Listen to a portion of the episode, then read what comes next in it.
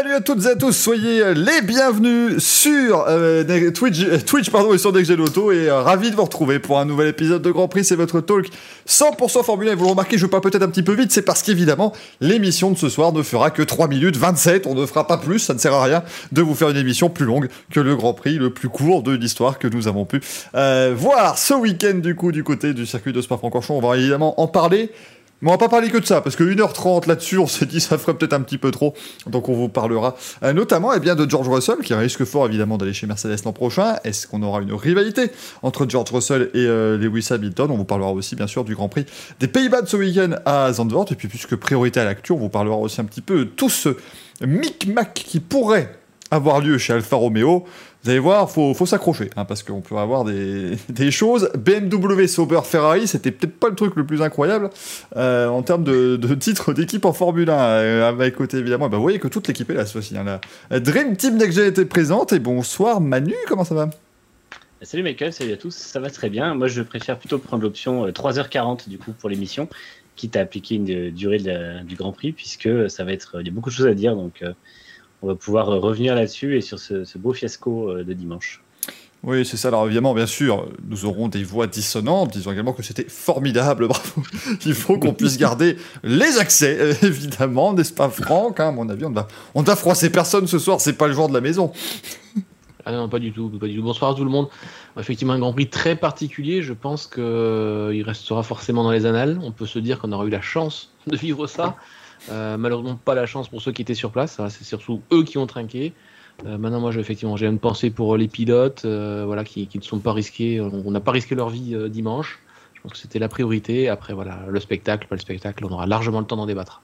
Oh, très clairement. Et puis vous le voyez, il est en direct évidemment du centre de conférence McLaren à Woking. C'est l'ami Alexandre qui pourra nous donner évidemment les toutes dernières nouvelles sur Carlos Sainz qui reviendrait chez McLaren. C'est ce que je vois en bas à droite, mon cher Alex. C'est ça, ça, en exclusivité. Euh, ça va, ça va, comme je suis ravi. On n'a jamais été euh, aussi nombreux pour une course qui n'aura jamais été aussi courte. Euh, alors je pense qu'on est bien parti. C'est-à-dire qu'on a vu comment dimanche partait et on s'est dit, allez, on va sortir les rames, il va falloir du, du renfort pour l'émission de mardi, sinon on va avoir beaucoup de difficultés. D'ailleurs, je vous l'annonce déjà, L'émission va un peu bouger dans la semaine. Voilà, là c'est mardi, la semaine prochaine ce sera lundi. Puis on va faire un peu de ping-pong, puis on s'installera un peu plus dans cette case du mardi qui sera ma foi fort agréable et fort sympathique pour euh, débriefer les grands prix et puis aussi revenir bien sûr sur toutes les euh, petites informations du monde de la euh, Formule 1.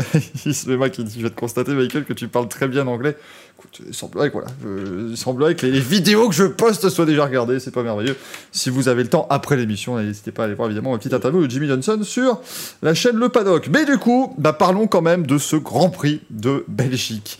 À Spa-Francorchamps, je sais que certains voilà, ne seront déjà pas euh, ravis d'entendre ça, mais il y a bien eu un Grand Prix ce week-end, même si effectivement ça n'a pas été euh, bien long. On a fait trois petits tours et un seul aura même compté d'ailleurs dans le classement final et l'histoire retiendra.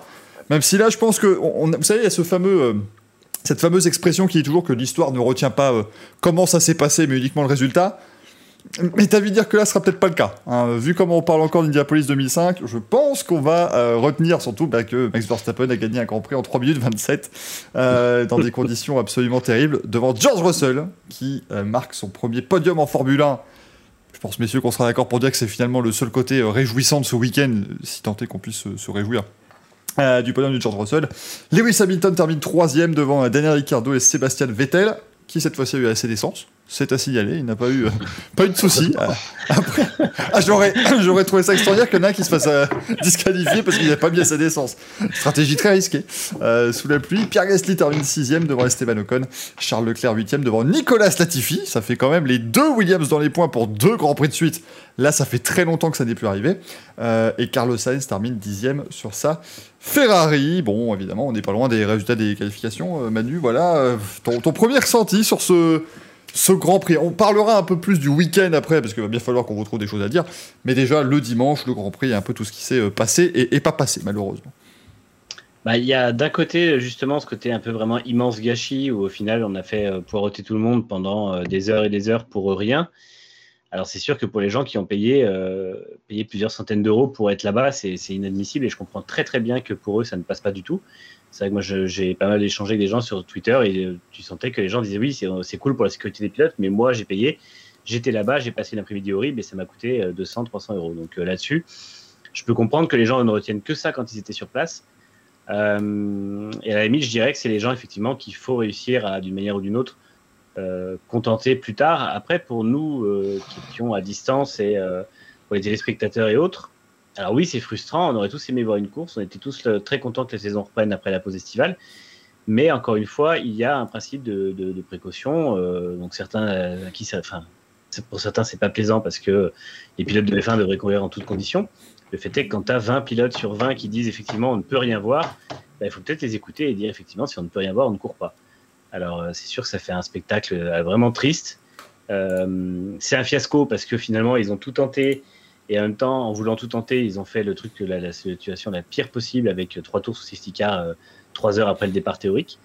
Mais euh, on ne peut pas s'empêcher de penser que c'est, pour moi, c'est loin du fiasco euh, de Indy 2005, par exemple, parce que la F1 a quand même tout tenté pour que ça se passe bien, et surtout, le directeur de course, dont la, je dirais, le, rôle premier d'assurer la sécurité des pilotes, a rempli son rôle premier, c'est-à-dire que les pilotes sont tous en un seul morceau et tous en forme, euh, sachant que la veille, c'était pas passé loin déjà d'un gros accident pour Norris. Donc, pour moi, ça reste positif. Il faudrait juste maintenant que tout le monde se mette d'accord pour essayer de dédommager les gens qui étaient sur place, en fait, d'une manière ou d'une autre.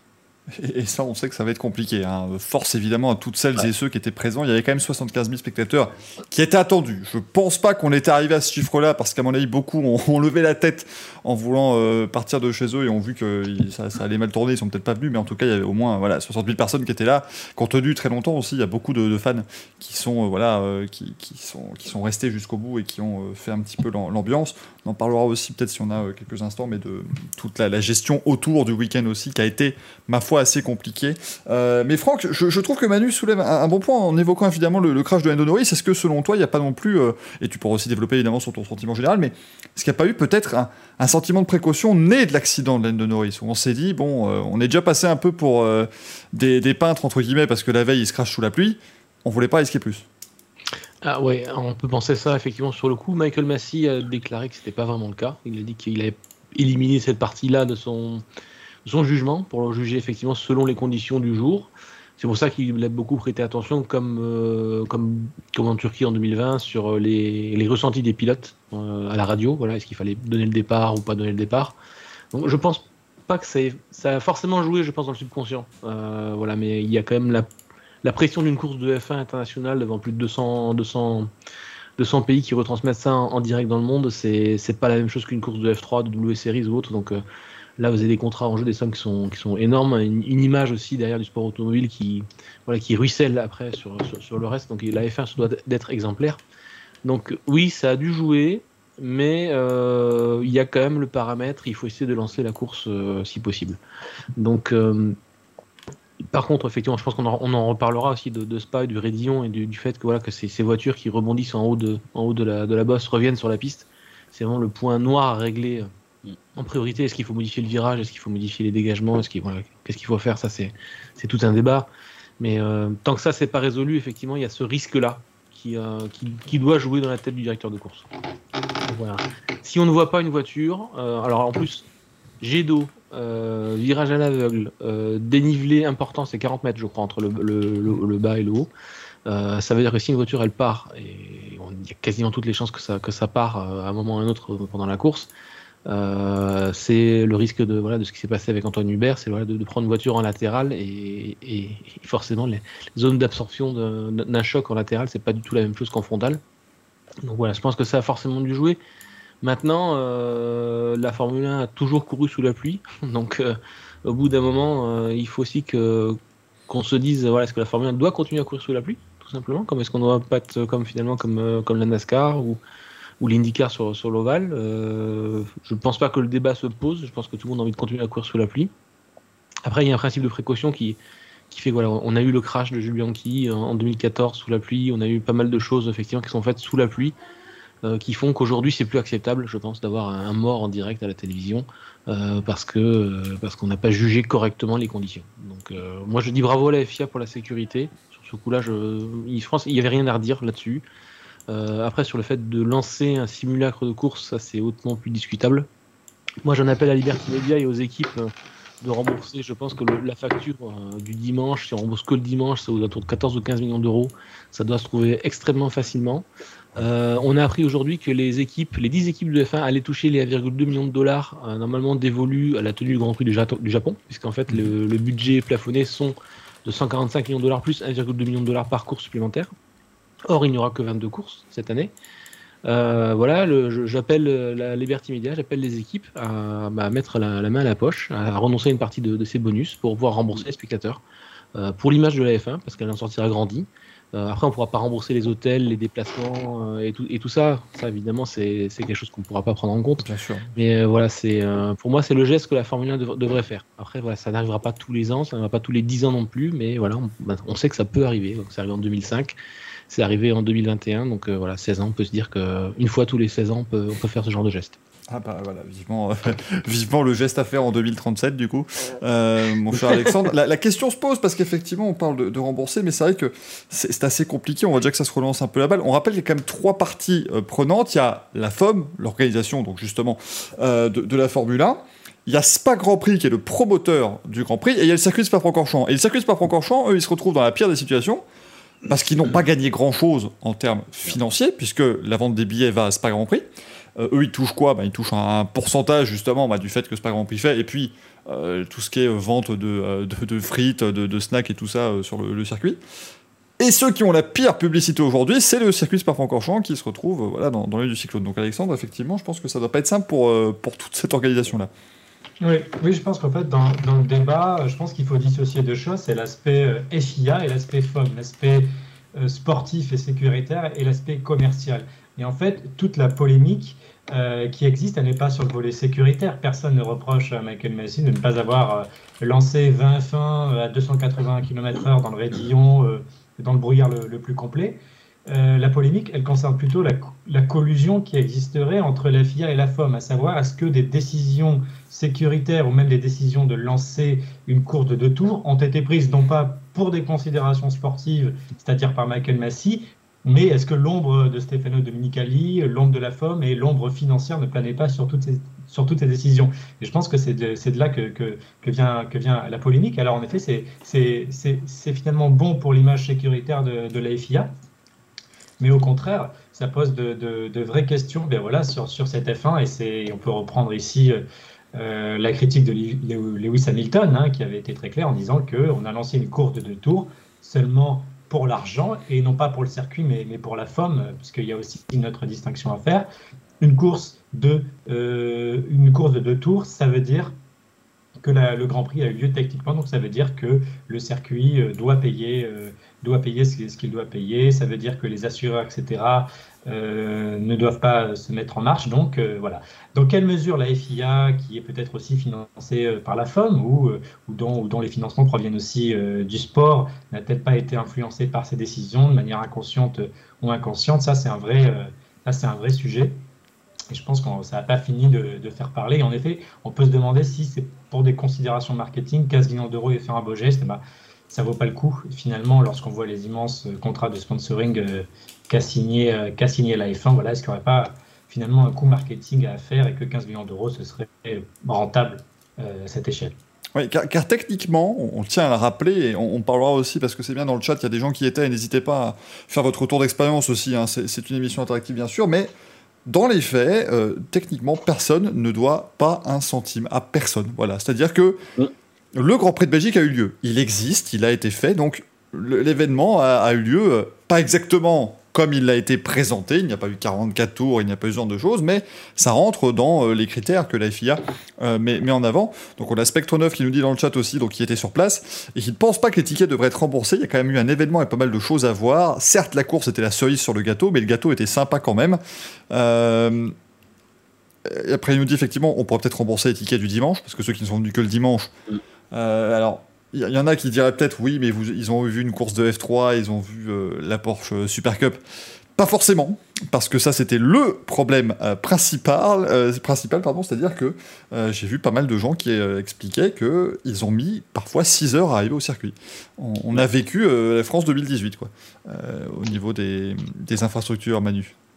Bah, tout au long du week-end, il y a eu des images aériennes des routes d'accès qui étaient complètement bondées et c'était assez problématique. Même euh, toutes les séances du matin, grosso modo, c'était c'était l'image qui était donnée. Quoi. Donc, effectivement, ça a été un problème d'organisationnel qui était plus large que ça. Alors, c'est assez difficile à comprendre parce que c'est un circuit qui accueille la F1 tous les ans. Du coup, ça c'est bizarre qu'il y ait des, des, problèmes qui se posent, qui semblaient pas, en tout cas, se poser l'an dernier. Après, est-ce que c'est dû justement à l'état des parkings, au fait d'avoir du mal à faire rentrer les voitures dedans et, euh, et après toutes les contraintes Covid aussi, j'imagine, qui doivent ralentir certains processus. Mais euh, dans les faits, euh, Spa, c'est effectivement euh, pas montré au niveau de l'organisation habituelle et ça ajoute justement à ce côté frustration, je pense, pour les gens qui étaient sur place. quoi. Bah, disons oui, qu'arriver à. Euh, vas-y, euh, vas-y. Non, effectivement, il y a plein de parkings qui ont été fermés. Les gens ont été se garer, euh, je crois, 10-15 km derrière. Et certains parkings étaient déjà à une demi-heure de marche eux-mêmes du circuit. C'était assez mal fichu. Et on peut encore se dire, heureusement qu'il n'y avait que la moitié du public. Et oui. Vous imaginez s'il y avait 150 000 personnes qui étaient lancées c'est une catastrophe. Ça aurait été une Silverstone, je sais je sais plus quelle année c'était, où il y a des gens qui étaient même pas arrivés pour le départ de la course. Mm.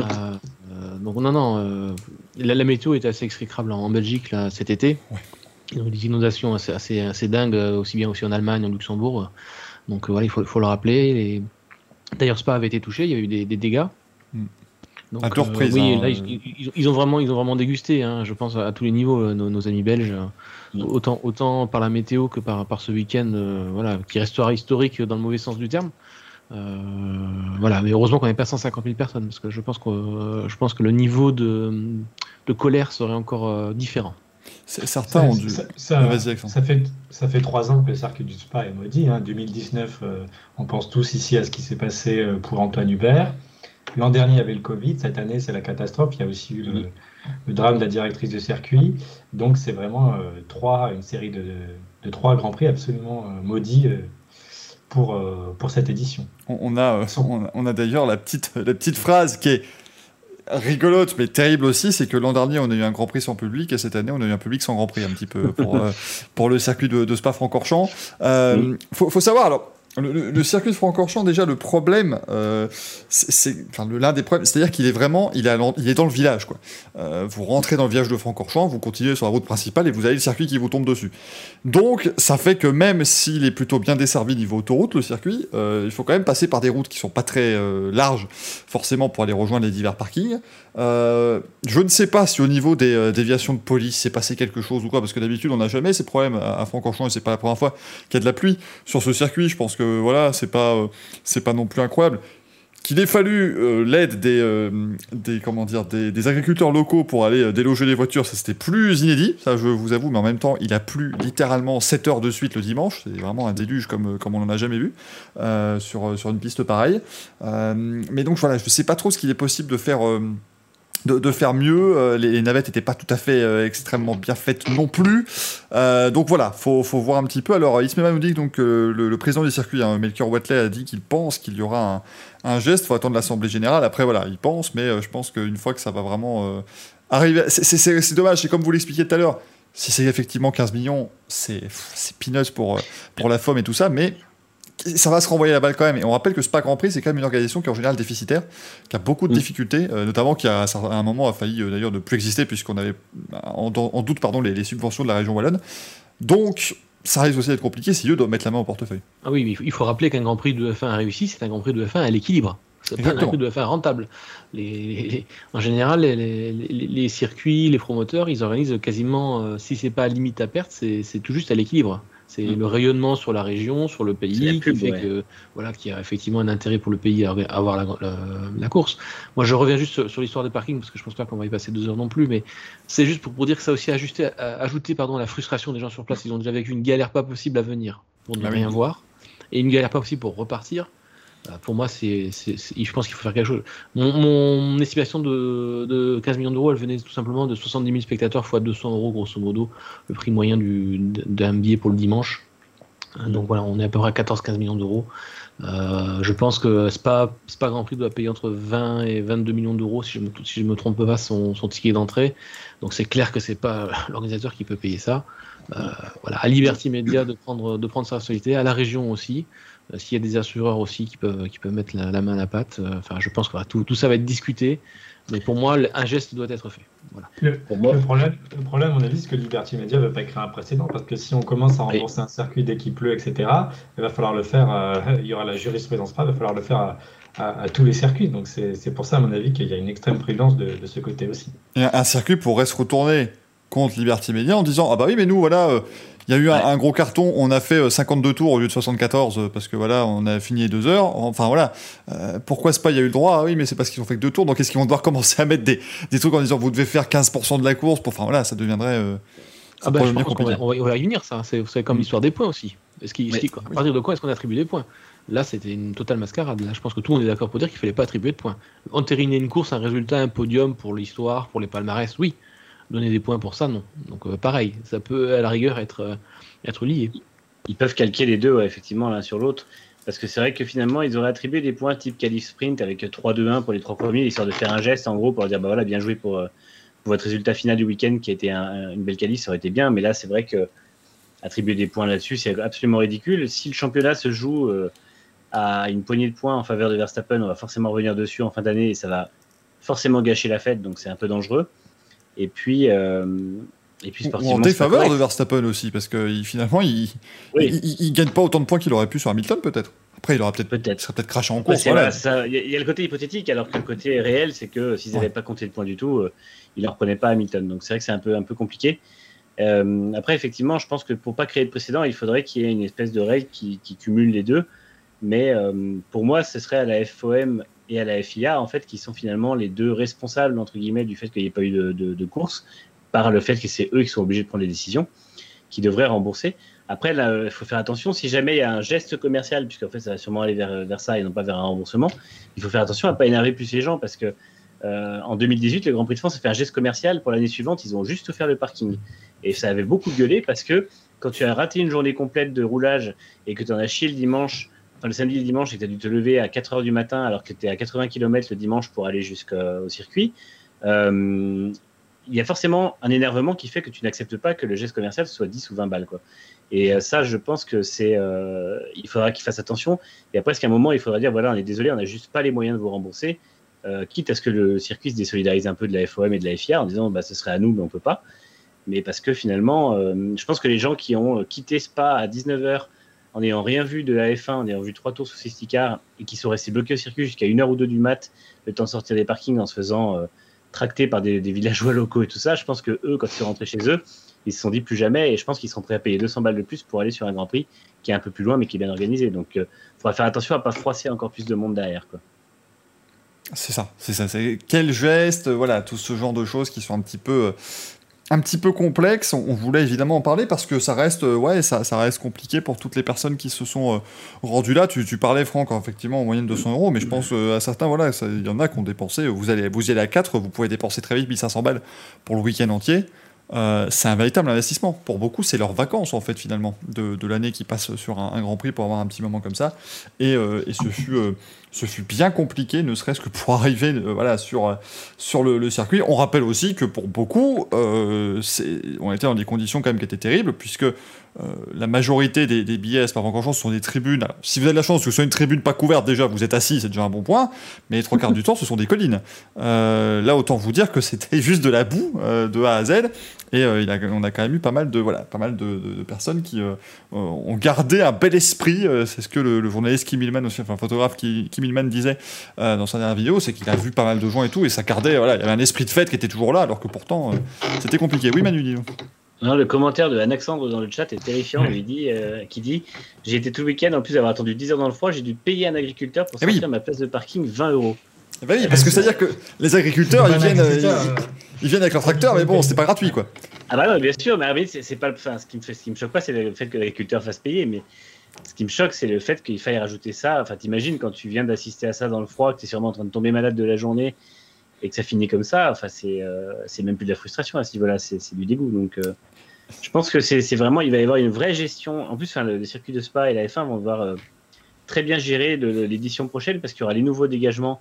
Il faudra s'assurer que ça fasse pas un deuxième fiasco. On y reviendra plus tard, mais sur le, le côté sécuritaire du circuit. Et il faudra gérer un public qui sera pas forcément motivé à revenir et, euh, et accueillir ce, le public qui reviendra, parce qu'il ne faut pas deux éditions consécutives comme ça. Il faut que le public qui revient l'année prochaine soit entièrement satisfait. Donc ce sera vraiment une édition hyper importante l'an prochain aussi pour, euh, pour le circuit de Spa et pour le Grand Prix. Quoi. Euh, juste pour préciser le commentaire de Maxence, c'était l'agriculteur en question, c'était Nico Hülkenberg sur son tracteur qui, faisait le camp. Il passait pour aller vers le garage Williams. Il faut, bien gagner sa vie. Voilà, bah à un moment donné, euh, si ça peut aller euh, quelques euros pour avoir le baquet Williams l'an prochain, moi je me dis, il a bien raison, euh, l'ami Nico, qui aura donc vu, n'empêche, il l'a vu, George Russell finir sur un podium avant lui, hein, puisque bah, du coup, voilà, je pense que Nico Hülkenberg sur un podium, j'enterre un petit peu l'idée, ça me semble un peu compliqué pour le, le pilote allemand, mais George Russell, voilà, c'est un peu le c'est-à-dire que dans, les résultats, j'ai envie de vous, que, ce soit le seul point sur lequel vous interveniez, parce que le reste est évidemment complètement anecdotique. Et euh, voilà, à part Sergio Pérez qui perd des points parce qu'il s'est planté dans le tour de, de formation, enfin, de tour de mise en grille, pardon, il ne s'est rien passé évidemment. Mais au moins, eh bien, George Russell aura un podium en F1. Euh, j'ai vu certains qui se sont plaints qu'il célèbre ce podium. Euh, je sais pas, Franck, ce que tu en as pensé à un moment donné. Euh. Quel, tour de qualification Mais quel tour C'est magistral, je veux dire. on sait très bien qu'à la régulière, euh, chez Williams, il n'aura jamais de podium. Moi, je dis c'est un podium pour l'ensemble de son œuvre chez Williams. Voilà, c'est totalement mérité. Euh, on aurait eu Mazepin sur le podium, je pense que personne ne serait en train de dire euh, que c'est totalement mérité. Pour Russell, je pense que ça a été unanime. tout le monde était très content de voir George Russell sur le podium. Euh, voilà, il avait eu des, il avait en plus eu la, je pense, une petite frustration de devoir finir derrière Latifi en Hongrie. Donc là, pour le coup, voilà, c'est un peu, on remet les choses dans l'ordre, on, remet l'église au centre du village. C'est George Russell, le number one chez Williams. C'est lui qui s'est distingué. Il a, sorti un tour, mais voilà, c'est. Ah comme dit Toto Wolf, il n'y a pas besoin de ça pour le convaincre. Donc, euh, donc ça voulait aussi dire clairement que, le choix est fait, que George Russell sera, chez Mercedes l'année prochaine. Mm. On attend juste que, voilà, que Valtteri Bottas ait signé son contrat ailleurs, certainement chez Alfa Romeo, pour faire l'annonce. Euh, et je pense qu'on peut tous s'en réjouir parce que voilà, c'est un tour, mais sorti de je ne sais où. Il est à 3 dixièmes de Max Verstappen, je crois, sur son tour de qualif. Euh, voilà, c'est c'est juste bluffant, voilà, c'est bluffant. Et puis, il euh, faut voir aussi l'écart qui, qui, a été mis entre certains coéquipiers aussi. Il y a pas, je, ne pense pas qu'à George Russell, London Norris, il allait mettre aussi une claque magistrale à Daniel Ricciardo. Et euh, ce genre de choses, voilà. Donc, euh, non, bravo, bravo à George Russell pour ce, pour ce podium, entre guillemets, mais voilà, qui vient récompenser pour moi plus sa carrière chez Williams que cette course en particulier. Puis ça vient un petit peu aussi casser la frustration de Sakir 2020 où finalement lui avait tout fait pour se retrouver en tête et se dirigeait vers un gros résultat, euh, premier ou deuxième, avant que Mercedes fasse des, conneries. Donc, euh, je pense que ça aide bien. Après, on peut penser à la frustration de Lando Norris, qui finalement bah, aurait pu gagner sa première victoire euh, sans son crash, parce que l'écart qu'il y avait en Q2 entre, entre Norris et Ricardo, s'ils avaient le même en Q3, ça aurait mis Norris 3 millièmes devant Verstappen, donc ça l'aurait mis en pôle. Du coup, il y a vraiment de quoi, de quoi être un peu frustré, mais après, c'est sûr que pour Russell, il n'y a rien à dire. Il a été je pense qu'il a fait la perf de l'année déjà. Enfin, j'ai du mal à penser qu'on voit quelque chose de plus impressionnant cette année, ou alors il faudra vraiment que ce soit très très fort. Latifi qui fait podium. T'imagines, Latifi en première ligne dès Zandvoort Non, non, mais. On a une saison folle, hein. je pense qu'on euh, peut tout voir encore d'ici la fin de l'année. Hein. Euh, voilà, on a vraiment une saison de folie quand même. Ah ouais, carrément, c'est pas, pas faux. Mais c'est vrai que ouais, Russell, franchement, et je comprends largement que Williams, c'est leur premier podium depuis Baku 2017, leur première première ligne depuis Monza 2017. Russell, c'est enfin la, libération avec un gros, gros résultat et vraiment, il le mérite parce qu'encore une fois, c'est sa troisième Q3 de l'année, donc c'est pas comme si c'était un hasard qu'il se retrouvait devant non plus. Euh, les progrès que fait Williams, c'est euh, grâce à Yos Capito, grâce à Dorilton et grâce à Russell, puisque je suis persuadé que c'est un grand artisan de, de, la progression d'une écurie qui finalement utilise le même châssis depuis trois ans. Euh, on voit que, encore une fois, c'est la seule écurie avec As à avoir gardé la même vraie, vraie base de châssis en trois ans. Et on voit la différence de progression entre l'une et l'autre. Donc euh, il y, a un vrai facteur de, Russell dedans. Et bah, tant mieux pour eux, honnêtement. Il n'y a personne qui peut leur en vouloir d'être content. Même si le résultat est tronqué, à la fin, le résultat est là. Et, euh, euh, et, pour eux, c'est super. Quoi. Ça les relance et puis c'est mérité. Oui, c'est d'autant plus mérité qu'en fait, c'est un peu l'injustice de Russell qui a été le meilleur, le plus prometteur en F2 et qui a eu la plus mauvaise voiture en F1. Parce qu'il faut se rappeler les, les écarts de points en 2018 en F2. Euh, le quatrième, d'ailleurs, c'était De Vries, 202 euh, points. Euh, on pourra en reparler peut-être plus tard. Albon faisait troisième, 212. Juste devant lui, il y avait Norris, 219. Et Russell avait vraiment tout explosé avec 287 points. Donc, quand on voit aujourd'hui les performances de Norris face à Ricardo, on dit Norris, nouvelle star, Norris, super crack, superstar, tout à fait vrai. Il fait une saison absolument formidable, mais je suis désolé, mais en 2018, Norris se faisait largement battre par, par, George Russell. Donc peut-être que ça, ça nous donne aussi un indice, ça nous situe le niveau de Russell. On espère qu'il aura un petit peu quand même cette personnalité. Voilà, on n'est pas, euh, on n'est pas là pour dire du mal de Valtteri Bottas, mais on pense quand même que ce serait le bon moment. Vous pouvez tous dire évidemment à vos souhaits, euh, à ma compagne qui vient d'éternuer dans le chat, n'hésitez pas. Mais euh, voilà, ce serait évidemment une très belle récompense pour lui d'avoir ce, ce bon Mercedes. Alors, c'est vrai que j'ai failli ajouter aussi que ça sécurise presque la huitième place pour Williams, mais c'est-à-dire qu'ils ont marqué tout ça en deux week-ends, donc bon, d'ici à ce qu'Alpha fasse pareil, moi je, ne prends, voilà, je ne prends aucun risque. cette saison est fun qui est amusant, c'est que sur les, sur les deux dernières courses, Williams a écrit plus de points que Red Bull, euh, si je ne me trompe pas. c'est ça. Ah bah ouais. ça. Williams championne du monde. Voilà, parti pour 2022. C'est vrai qu'il faut, faut, rappeler aussi, c'était au Brésil 2019, qui était pourtant une course sur le sec, où justement Gasly avait fait son, son, premier podium et tout ça. Alfa Romeo avait marqué 22 points, alors qu'ils avaient une voiture qui n'était pas beaucoup meilleure. Donc, il euh, faut se méfier effectivement des, des courses folles qui nous restent à venir, parce qu'il y aura quand même Jeddah qui qui a priori sera un peu euh, probablement un festival d'abandon. Zandvoort va être une course très compliquée. Euh, Monza, c'est toujours, il peut toujours y avoir des surprises. Et on aura aussi probablement euh, peut-être le Brésil, on aura les États-Unis où c'est des courses où, pareil, la météo peut s'en mêler. Donc la fin de saison risque d'être d'être assez pleine de surprises pour tout le monde. Et c'est vrai que Williams, ça fait un très bon pas vers la huitième place, mais c'est certainement pas sécurisé. On, revient quand même au débat sur les points, du coup. Est-ce qu'il faut attribuer des points voilà, euh, Après deux tours sous safety car, je pense que tout le monde est assez unanime pour dire non. Ça risque d'ailleurs d'être vite revu dans les règlements, parce que la FIA, la F1 et les équipes vont se voir le, lors de la commission F1 le 5 octobre pour en discuter. Donc je pense très clairement qu'il y aura des, décisions qui sont prises sur le nombre de points attribués à partir d'un certain nombre de pourcentages de tours, de vrais tours, voilà, de tours effectivement sous, drapeau vert et pas derrière une voiture de sécurité. Euh, parce que là, effectivement, c'est. On était étonné avec, avec euh, Manu et, Alex dimanche soir quand on traitait les réactions de ne pas voir la réaction d'Alfa Romeo. Euh, sauf qu'Alfa Romeo a sorti un communiqué absolument. comment dire Très, très vindicatif le, le, lundi, donc sur ce, sur, ce simulacre de course, et on peut effectivement comprendre que suite à ça, voilà, ils, ils, perdent quasiment, je pense, tout espoir, comme As d'ailleurs, de remonter sur Williams. Euh, déjà les 10 premiers points en Hongrie ça leur a fait mal, la 10 de plus euh, en Belgique, euh, voilà, et des points qui sont pas forcément mérités. donc, Parce qu'on est, très, on est quasiment sûr que Russell n'aurait pas terminé à la deuxième place s'il y avait eu les 44 tours. Latifi n'aurait pas fait 9 non plus. Donc, voilà, il aurait fait premier.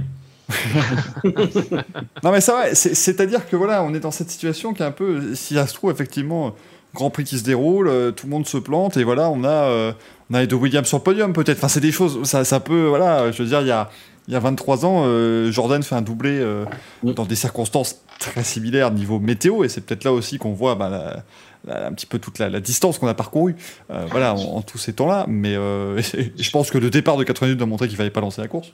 Ça, c'était peut-être la, bonne chose. mais mais c'est-à-dire que on, est peut-être. Pour le, le, côté des points, moi, je suis un peu c'est dans le règlement. Donc techniquement, ils ont appliqué le règlement à la lettre.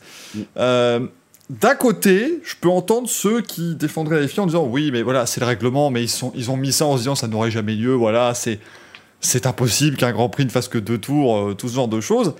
D'un autre côté, j'aimerais rappeler qu'en Formule euh, alpine, en, Formule régionale alpine, c'est déjà arrivé ce cas de figure où, ben voilà, ils étaient. là en plus, c'est dans des meetings où on doit partager l'affiche avec 45 autres séries, donc on a, on a une heure et demie et pas une de plus.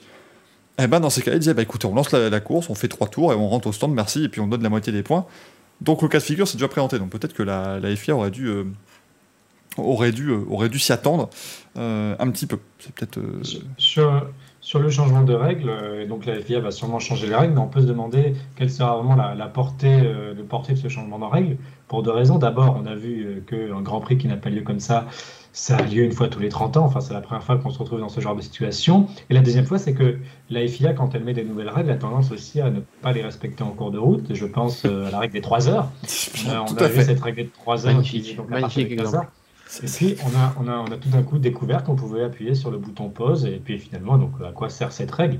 Donc, euh, est-ce que la FIA va changer vraiment parce que pour des motifs réglementaires et sécuritaires ou simplement en réaction à une polémique quand on voit que finalement, euh, dans la chaleur d'un Grand Prix, dans des cas de, de force majeure, il est possible de tout faire? Mais justement, ces règles sont faites pour des cas de force majeure. Alors, s'il est possible de les annuler euh, finalement au, bon vouloir de, Michael Massey, à, quoi, à quoi ça peut bien servir? Il, y a une, règle en cas de force majeure qu'on a, a apprise, en fait, de la part de Stefano Domenicali, c'est qu'on peut avancer l'heure d'un Grand Prix si les commissaires sportifs le décident. Euh, donc, je pense qu'on pourrait très bien arriver à un scénario où quand on a des grands prix sous la pluie qui sont là, c'était quasiment certain, où la FIA le, samedi soir prévient tout le monde. Euh, voilà, euh, demain sera perturbé, comme quand il y a eu le typhon au Japon, il y a eu les qualifications installées. Euh, demain, on annule la F3, la Porsche Super Cup, je ne sais, quoi, et le créneau de lancement du Grand Prix, c'est à partir de 10h, de 11h ou de midi, et, on s'adapte selon quoi. Et à ce moment-là, effectivement, le système de play pause pour, le chrono pourrait jouer. Euh, rappelons que la Formule 1 prime, sur, tout, sur toute autre série, euh, certainement aussi sur Live 2. Euh, donc, moi, je suis quasiment persuadé que lors du 5 octobre, il y aura une, règle, ou moins quelque chose qui clarifiera le fait que, voilà, si le, Grand Prix s'annonce pluvieux ou très pluvieux, la F1 se donne la liberté, le droit d'avancer l'horaire du Grand Prix, aux télévisions de s'adapter, à tout le monde de s'adapter, aux spectateurs de s'adapter aussi. Voilà de manière ironique, ça tombera un 5 octobre et le 5 octobre 2014, la F1 avait hésité à avancer l'heure du Grand Prix. Euh, justement, ça s'était pas fait parce qu'il y avait des diffuseurs qui avaient dit bah non, hors de question. Et euh, on sait comment ça a fini avec l'accident de Jules Bianchi, euh, alors que le typhon était prévu exactement de la même manière. Donc là, c'est vrai que ce week-end, ça aurait pu se réfléchir. Ils auraient fait la course à ne serait-ce que midi. Oh, ça roulait. Hein. Ça roulait. Jusqu'à 13h, ça roulait. On a vu que la F3 le matin a roulé sur piste humide, mais sans la pluie. Euh, la Porsche Super Cup a roulé sous beaucoup de pluie, mais c'était encore jouable. Il y avait une partie du circuit qui n'était pas trop inondée et la visibilité semblait pas euh, catastrophique. Donc euh, après, il faut que, faut que la F1 apprenne à s'adapter un peu. Je pense que la, moto là-dessus peut donner des exemples parce qu'eux, ils sont capables d'inverser Moto 3, enfin non, Moto 3 souvent avant, mais ils sont capables d'inverser Moto GP et Moto 2 en disant on met la moto, le Moto GP avant parce qu'il faut que ça se tienne à un tel heure pour les, pour les diffuseurs ou à un tel horaire parce que la météo est comme ça ou quoi. Euh, et finalement, c'est, euh, ça peut être aussi une, source d'inspiration. Donc, euh, ouais, mais je pense, Manu, que c'est plus facile pour la moto. Parce que dans les dans 90% des pays où c'est diffusé, ils vendent Moto 3, Moto 2, Moto GP comme package. Et donc, du coup, le diffuseur est en direct à partir de 11h, enfin, 10h40, je crois, pour le départ de Ouais, et donc, voilà, ils peuvent un peu mettre la course où ils veulent dans, dans un peu tout le, tout le lot. Donc, c'est peut-être effectivement plus simple. Euh, c'est peut-être aussi une manière bah, de repenser les, week-ends et les packages. Hein. C'est peut-être le moment aussi de répondre à une question qui est souvent revenue, c'est pourquoi est-ce qu'on fait pas, euh, pas Roland Garros quand il pleut, on repart le match le lendemain? C'est euh, déjà la F1 s'est expliqué sur ce point, c'est tout simplement impossible parce que les, les commissaires de course, contrairement aux États-Unis en NASCAR, ce sont pas des professionnels, hein, ce sont des amateurs et tout simplement ils bossent le lendemain, ils ne peuvent pas se libérer. il faudrait aussi leur payer des hébergements, etc. Donc pour tout un tas de raisons. Un Grand Prix euh, le lundi, euh, le lundi c'était aussi, euh, ça n'a jamais été envisagé. Par, Idem l'hôtel pour les équipes, l'hôtel pour les pilotes, voilà, tout le monde, tout est, tout est booké en général. Et les gens partent le dimanche soir ou le lundi matin. Tout le monde. Le lundi, tant mieux. Voilà, mais les, équipes sont arrivées le lundi à Zandvoort hein, déjà, donc rendez-vous compte. ça. Ça, pour, pour en revenir aux histoires de 3 heures, 4 heures et tout ça, je pense que la F1 devrait faire un règlement qui est plus permissif, mais qui par contre ne serait pas à aucun moment il serait possible de passer au-delà. C'est-à-dire que on devrait revenir aux 4 heures sur l'événement et pas 3 heures. enfin, 4 heures, c'était la limite qui avait été mise en place au Grand Prix du Canada. Euh, à la limite, c'est très bien, voire mettre une limite qui n'est est pas forcément de limite. Et par contre, dire, voilà, il faut absolument qu'il y ait 15% des tours normalement prévus qui se fassent sous drapeau vert pour que le résultat compte. Et euh, si c'est pas le cas, on ne fait pas compter les résultats. Mais euh, dans tous les cas, effectivement, il faut qu'ils arrivent à, à, faire quelque chose qui sportivement ait un peu plus de gueule. Après, c'est arrivé rarement c'est que le sixième Grand Prix de l'histoire où il y a la moitié des points qui sont distribués, donc c'est quelque chose de rare. Mais on voit qu'à chaque fois que c'est quelque chose de, rare, enfin, chaque fois que ça se passe, c'est quand même quelque chose de très compliqué. Malaisie 2009, ils attendent une heure et demie sur la grille avant d'annuler. Euh, bon, Australie 91, ils annulent rapidement parce que de toute façon, c'était le déluge, c'était la, mousson.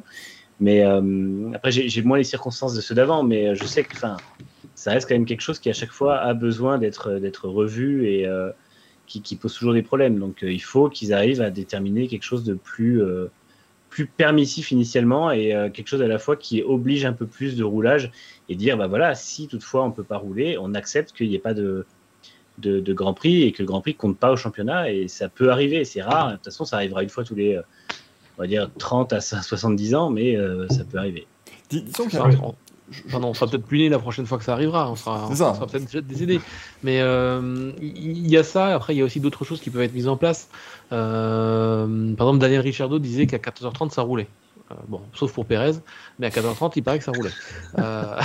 Ouais, non, mais ils ont, ouais, ça, ça, ça- les conditions n'avaient pas l'air si, Voilà. si délicates. C'est- on rappelle que ça, ça a commencé à tourner vinaigre quand la, la, la verse s'est abattue sur la grille vers 15h Mhm. et qu'on a décalé le premier départ. Ce qu'il faudrait en fait, c'est une voiture, ou alors qu'on laisse les Formule 1 euh, adopter un rythme. Euh, par exemple, euh, en disant voilà, le rythme sous la pluie c'est 2 minutes 10, 2 minutes 15 à Spa, je- je- selon l'intensité. Ben, vous dites vous partez tous sur un rythme de 2,40, qui est largement supérieur à la safety car. Vous vous mettez donc pas en danger comme ça, et ça permettrait peut-être de voir si on arriverait à assécher la piste sans safety car. Euh, Il y a cette solution-là qui, a- qui a été proposée, que je trouve, euh, que je- que je trouve intéressante. Euh, il y a une autre solution plus technique qui a été aussi suggérée, c'est pour réduire les sprays d'eau et les, les jets d'eau. C'est pourquoi est-ce qu'on n'imposerait pas aux équipes de F1 un carénage spécial pluie qu'on pourrait monter sur la grille de départ, qui serait standardisé pour tout le monde. Des bavettes. Ouais, des bavettes, exactement. Euh, ça, existe, ça, ça existe dans d'autres dans d'autres sports. Voilà, il suffirait que les attaches soient, soient prêtes sur les F1, standardisées, obligatoires. En cas de pluie, et bien on, monte on, monte ces, on monte ces bavettes, qui permettrait effectivement de redresser le flux d'eau derrière et de- au moins d'avoir ne plus de problème de visibilité, parce que c'était plutôt la visibilité qui est en cause que le, forcément que, le- que la quantité d'eau. Voilà, donc il y a une petite solution qui pourrait faire en sorte que les Formule 1 puissent tourner un peu plus sous la pluie. Au moins en, en termes de premier tour, parce que en fait, le, le, le souci, c'est de les lancer. Une fois que c'est lancé, que ça commence à s'assécher, qu'il y a une trajectoire, ça va toujours un petit peu de mieux en mieux. Sauf si effectivement on a un vrai déluge. Mais c'était pas, c'était pas le cas à Spa. Là, Spa, Spa, la pluie a été continue. Ouais, Alors, si jamais il faut développer des, des carénages spéciaux, euh, Red Bull et Mercedes vont dire Ah, mais il faut absolument pas les compter euh, dans les budgets plafonnés. euh, C'est Voilà, c'est un scandale. Alors, Sobriété Délicate nous demande est-ce qu'en IndyCar ils annulent quand il pleut Non, hein, encore une fois, non. Euh, ça, je continuerai à me battre pour vous dire que sur un circuit routier urbain, on roule. Euh, Après, sur un ovale, évidemment, on ne peut pas, mais sur un circuit routier urbain, on roule. Ça, il n'y a pas de souci. Moi, j'ai un, un petit souci, entre guillemets, avec la, la fameuse règle où on veut imaginer voilà, X% de la course courue sous drapeau vert euh, pour que le résultat soit entériné. Imaginons, le Grand Prix de Jeddah est une boucherie, ce que je ne souhaite pas, mais il y a un ou deux gros crashs. On fait les tours safety car, il y a des casse moteurs, on est obligé de mettre la voiture de sécurité parce que on peut pas aller chercher des voitures, il n'y a pas de grue, il n'y a pas tout ce genre de choses. Et tu te retrouves avec la moitié du Grand Prix qui a été roulé sous la voiture de sécurité. Et je parle, tout le monde s'en sort sur, euh, sur ses deux jambes, il n'y a pas eu un blessé, il n'y a rien eu, juste Grand Prix chaotique. Est-ce que dans ce, enfin, est-ce que on- on- si on écrit la règle en disant il faut X% de course, ainsi de suite, sous drapeau vert, machin, on va dire bah, vous avez que la moitié des points parce que, alors Alexandre, toi t'as l'air complètement euh, d'accord, mais je sais pas, moi ça me Ouais. paraîtrait. euh, Au moins, au moins, au moins, Jeddah, il pleuvra pas. Mais, euh, Oh, je pense Oh, attends, attends, malheureux. Depuis qu'on a, depuis qu'on a décalé un Grand Prix du Qatar au lundi en moto parce qu'il pleuvait. Moi, je- Je pense que la, je pense que la, la FIA, s'il y a une leçon à tirer, c'est que il faut rester pragmatique, je pense, et pas s'enfermer dans des carcans réglementaires. Donc moi, je pense qu'au lieu de, de vouloir tout prévoir, on ne pourra jamais tout prévoir. Et Mm. je pense que la, la F1, la FIA, elle souffre aussi de surréglementation. Mm. Il faudrait mieux se laisser une marge de manœuvre et voir selon les, les événements, parce que chaque Grand Prix est unique, chaque condition météo est unique, chaque circuit n'a pas la même longueur ou les mêmes conditions de sécurité. Donc il faudrait pouvoir gérer ça au fil de l'eau, si je puis dire. Le problème, c'est que ça va forcément amener les équipes à plus se battre il y a un règlement qui est écrit. Regarde, je suis sûr que là, il y a quand même des équipes qui sont très mécontentes du résultat de, de, de des mais personne ne se bat. Pourquoi? Parce que le règlement est très strict et qu'il a été appliqué à la lettre. Du coup, ils n'ont pas de, de levier à tirer. Si tu n'as pas de règlement, tu auras forcément des leviers à tirer, et on sera encore en train de débattre de est-ce qu'il faut compter, est-ce qu'il ne faut pas compter. La FIA sera encore de- de- en train de voir des appels arriver et tout ça. Moi, je pense que si on met 15% par exemple, si à Jeddah, il y a des, un, un carnage dans tous les sens et qu'il y a des safety cars tout le long, et qu'on fait 85% des tours sous safety car, pour moi, ce sera la même merde qu'un Grand Prix de 3 tours safety car. Ce sera ridicule aussi. Donc, Mais, mais comme je l'ai vu dans le chat, de toute façon, la direction de course met le drapeau rouge maintenant. Donc, euh, oui, voilà, on- bah, surtout qu'à Jeddah, si ça tape, ça tape pas très fort, donc euh, ça va forcément euh, devoir s'arrêter. Mais dans le cas où on est 85% couru sous safety Ouais. car, et je pense notamment à la pluie, parce qu'on se rappelle que des grands prix comme Corée 2010, ils font 17 tours de mémoire euh, sur les 40, euh, sur les 50 grosso modo, euh, avant de lancer la course, hein, donc sous safety car.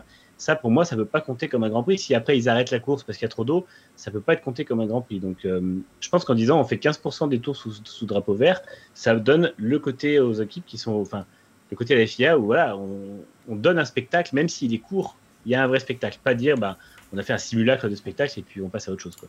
Alors on pourrait dire 15% des tours au moins sous drapeau vert et une autre limite plutôt haute, disant il faut au moins 75% des tours parcourus soient aussi faits sous, drapeau vert. C'est voilà, ce qui, éliminerait du coup le, problème de, de, 40-50 tours sous safety car. Mmh. Pour avoir les 100% des points. Ouais, en tout cas, ils vont, voilà, ils vont, je pense, effectivement, au moins euh, se réunir pour, euh, pour en discuter, ce serait important. La dernière chose que je voulais euh, évoquer sur ce week-end, on en a un petit peu parlé tout à l'heure, c'est ce Rédillon, parce que voilà, c'est, c'était le point critique. Alors, c'était pas forcément le point le plus humide du circuit, mais on sait que c'est le point euh, critique. Et là, bon, euh, je pense qu'il est temps qu'on en parle. Alors oui, euh, j'ai eu. Ce qui est bien, c'est qu'on a eu tous les sons de cloche ce week-end sur les réseaux sociaux, sur les réactions des pilotes. On a eu vraiment tous les sons de cloche, tout a été dit dans tous les sens, et c'est très bien. Les médias s'en sont emparés de plusieurs manières. Oui, l'accident de W Series, c'est simplement des voitures qui s'empilent dans un dégagement. Non, par contre, elles, repartent pas en piste toutes seules. Voilà, à un moment donné, je pense qu'il faut aussi mettre les, points sur les i. Il y a quand même ce problème qu'elle se retrouve. On a de Base Visser, la pauvre, qui se retrouve en tonneau sur la piste. Donc euh, voilà, vous imaginez que ça aurait pu euh, mal, mal tourner aussi. Euh, Lando Norris, pareil. Euh, oui, il n'a rien et honnêtement, je vais pas vous le cacher je vois l'accident, à aucun moment je me suis dit il allait se blesser, il n'y avait aucun risque. Mm. Les voitures sont assez safe euh, pour ça. C'est juste un gros carton. Mais s'il y en a un qui arrive derrière au même moment et qui en plafonne, je peux vous dire que j'aurais euh, j'aurais un petit peu plus serré les fesses si vous me pardonnez l'expression. Donc voilà, c'est ce genre de choses. Euh, la F3, la F3 avec Caio Collet qui a été. et, le crash qui passe, qui passe à fond dans le, dans le dégagement. Ça déjà c'est un miracle qu'il soit sorti. Et il y a un crash euh, en fond de peloton, justement, où tu as 5 ou 6 voitures qui passent à fond à côté d'une voiture qui est vraiment à la perpendiculaire sur la piste. Euh. et là, on, on, est vraiment passé à quelques centimètres du, du, bah, du, même drame qu'Antoine Hubert, quoi, de toute façon. Et il y, y, avait aussi en 2016 un crash très violent de Magnussen avec mm. Renault, où il s'était sorti avec euh, une petite entaille sur la cheville gauche, mais il était parti en tête à queue tout de suite et il avait frappé je sais pas, 280 ça avait, donc il avait, pas arraché le, heureusement. Ça avait arraché le headrest. Mais, à la rigueur, ça, j'aurais dit. Bon, des gros crashs, ça peut arriver. Max Verstappen a pris 51 G euh, à, Silverstone, c'est ce genre de choses. Mais le, vrai problème, moi, moi ce qui me pose problème avec le Radion, c'est pas qu'on peut taper très fort en haut, c'est qu'on peut taper à gauche et, rebondir. Euh, parce qu'aujourd'hui, avec les vitesses de passage, on est, on est certain de rebondir de façon et de traverser la piste. Et euh, il suffit que ça se passe mal. Parce que des gens pourraient vous dire que le pauvre Antoine Hubert, d'ailleurs, on pense très fort à lui, c'était il y a deux ans jour pour jour. Euh, des gens seraient capables de vous dire ah oui mais c'est dans le dégagement donc euh, voilà on n'y est pas pour grand chose mais là on a vu que des choses se passer avec la voiture qui traverse la piste. Et puis surtout l'accident d'Antoine Hubert il démarre avec Giuliano Alesi qui tape à l'intérieur et qui est renvoyé sur la piste il provoque l'accident de Bochum qui provoque l'accident d'Hubert. Donc euh, au bout d'un moment et qui provoque d'ailleurs la crevaison de Correa qui va taper Hubert. Je veux dire c'est exactement le même schéma. On en parlait la semaine dernière dans l'émission en disant c'est dangereux ça risque d'être problématique parce qu'on se basait sur l'accident de Jack Aitken euh, au 24 heures de Spa il y a moins d'un mois, euh, qui a eu exactement le même problème et qui a fini à l'hôpital avec une clavicule et des vertèbres cassées. Lui aussi a tapé à l'intérieur en haut. Il est revenu sur la piste, il se fait percuter par trois voitures, enfin deux voitures et une troisième a tapé son moteur, ce qui a envoyé aussi le pilote à l'hôpital. Donc il y a, en fait, le, problème, il est plus à dire oui. Enfin, j'ai vu beaucoup de gens, notamment sur, les réseaux, qui disaient oui, mais bon, ça peut arriver. Non, en fait, là aujourd'hui, ça arrive, ça arrive tout le temps il y a quand même euh, trois personnes fini à l'hôpital ce week-end. Il y en a euh, deux fini à l'hôpital aux 24 heures de, Spa. Honnêtement, on n'est pas passé loin qu'il y en ait quatre ou cinq euh, entre les deux crashs de, F3, enfin le crash évité et celui qui a eu lieu. Et, et j'imagine même pas si la course F1 avait eu lieu, ce qu'on aurait pu voir. Donc il faut. alors l'an prochain, il y aura des modifications qui vont être faites. Les graviers reviennent, ils vont repousser un peu les pneus, ils vont les mettre sur un angle un peu différent. Moi, je pense qu'il faut voir quand même euh, étudier comment changer le, revêtement de la barrière, parce que ces pneus hyper compacts, en fait, on voit que dans, contrairement à d'autres pneus de pneus, les voitures ne s'enfoncent pas dedans. Il y a quatre euh, rangées de pneus, mais en fait, les voitures rebondissent contre le, le, revêtement qu'ils ont mis par-dessus. Donc, euh, on voit bien Norris. Les tape... pneus d'eau. En plus, les pneus égorgés d'eau. En plus, Norris, tape dedans, ça, ne fait même pas bouger la barrière, ça renvoie la, la McLaren sur la piste. Donc, est-ce qu'il faudrait mettre un Tech Pro? Est-ce qu'il faudrait mettre autre chose? Il faut pas mettre une Safer, puisque ça, ça fait renvoyer les voitures aussi. Euh, un Tech Pro qui lui absorbe vraiment les chocs et euh, a tendance à entre guillemets absorber les voitures aussi euh, serait peut-être la solution. Après, reste à voir en cas de choc frontal depuis le raidillon si ça serait suffisant. Bah, le, le, problème, c'est que dans le cas de Norris, je, vais, je, vais, te répondre très simplement, Manu, avec les Tech Pro, ça fait exactement la même chose. Parce qu'on a vu Romain Grosjean en Russie, euh, il fait la toupie après avoir tapé, et voilà, donc ça, n'aurait mm. pas absorbé le choc. Et, heureusement. J'ai l'impression qu'il n'y a, pas ce côté de renvoi. En fait, quand tu as un Tech Pro, tu tapes et tu reviens vers les Tech. Enfin, tu sais, ça, renvoie les voitures. Euh, elles restent plus dans l'axe de la sortie de piste et ne reviennent pas vraiment là. Dans les pneus, j'ai vraiment l'impression que ça les renvoie quasiment à un angle inverse, quoi. Enfin, c'est euh, Là, je pense. de ce côté. Norris, Pour- il finit quand même à l'autre bout du, du dégagement inverse, en face, quoi. Ouais, mais pour moi, là, le seul moyen, c'est. euh, de toute façon, il y a deux solutions. La première, c'est de d'élargir le dégagement. Moi, je continue de penser quand même que. Enfin, les voitures peuvent sortir à 300 km même si la voiture peut s'encastrer dans le, dans le mur euh, Mm. et rester là. ah, Je trouve quand même qu'il y a quoi? Il y a, il y a 15 mètres de dégagement, ça reste Ouais. trop peu. Je- je- personnellement, je ne comprends pas que euh, le circuit puisse être homologué en fait à cet endroit-là. Je pense que ça doit être une, une concession de la FIA qui dit voilà, vous pouvez pas faire mieux, on, on vous l'autorise. Mais sur n'importe où ailleurs, je pense que ça ne marcherait pas. Donc dans ce cas-là, il faut simplement bah, accentuer la courbe à droite pour qu'au moins on crée un peu ce dégagement sur le côté. Et que si tu fais une courbe plus à droite et que donc le point de corde à gauche est plus loin, si la voiture revient, euh, elle reviendra pas complètement sur la piste parce qu'elle sera, elle aura tapé moins vite, donc elle sera moins envoyée sur la piste directement. Et puis, puis derrière, elle a peut-être plus de chances de le voir. Euh, parce que le, truc, c'est que il y a des aménagements qui sont prêts maintenant et qui sont prévus pour euh, l'accueil de la moto l'an prochain et qui sont prévus, voilà.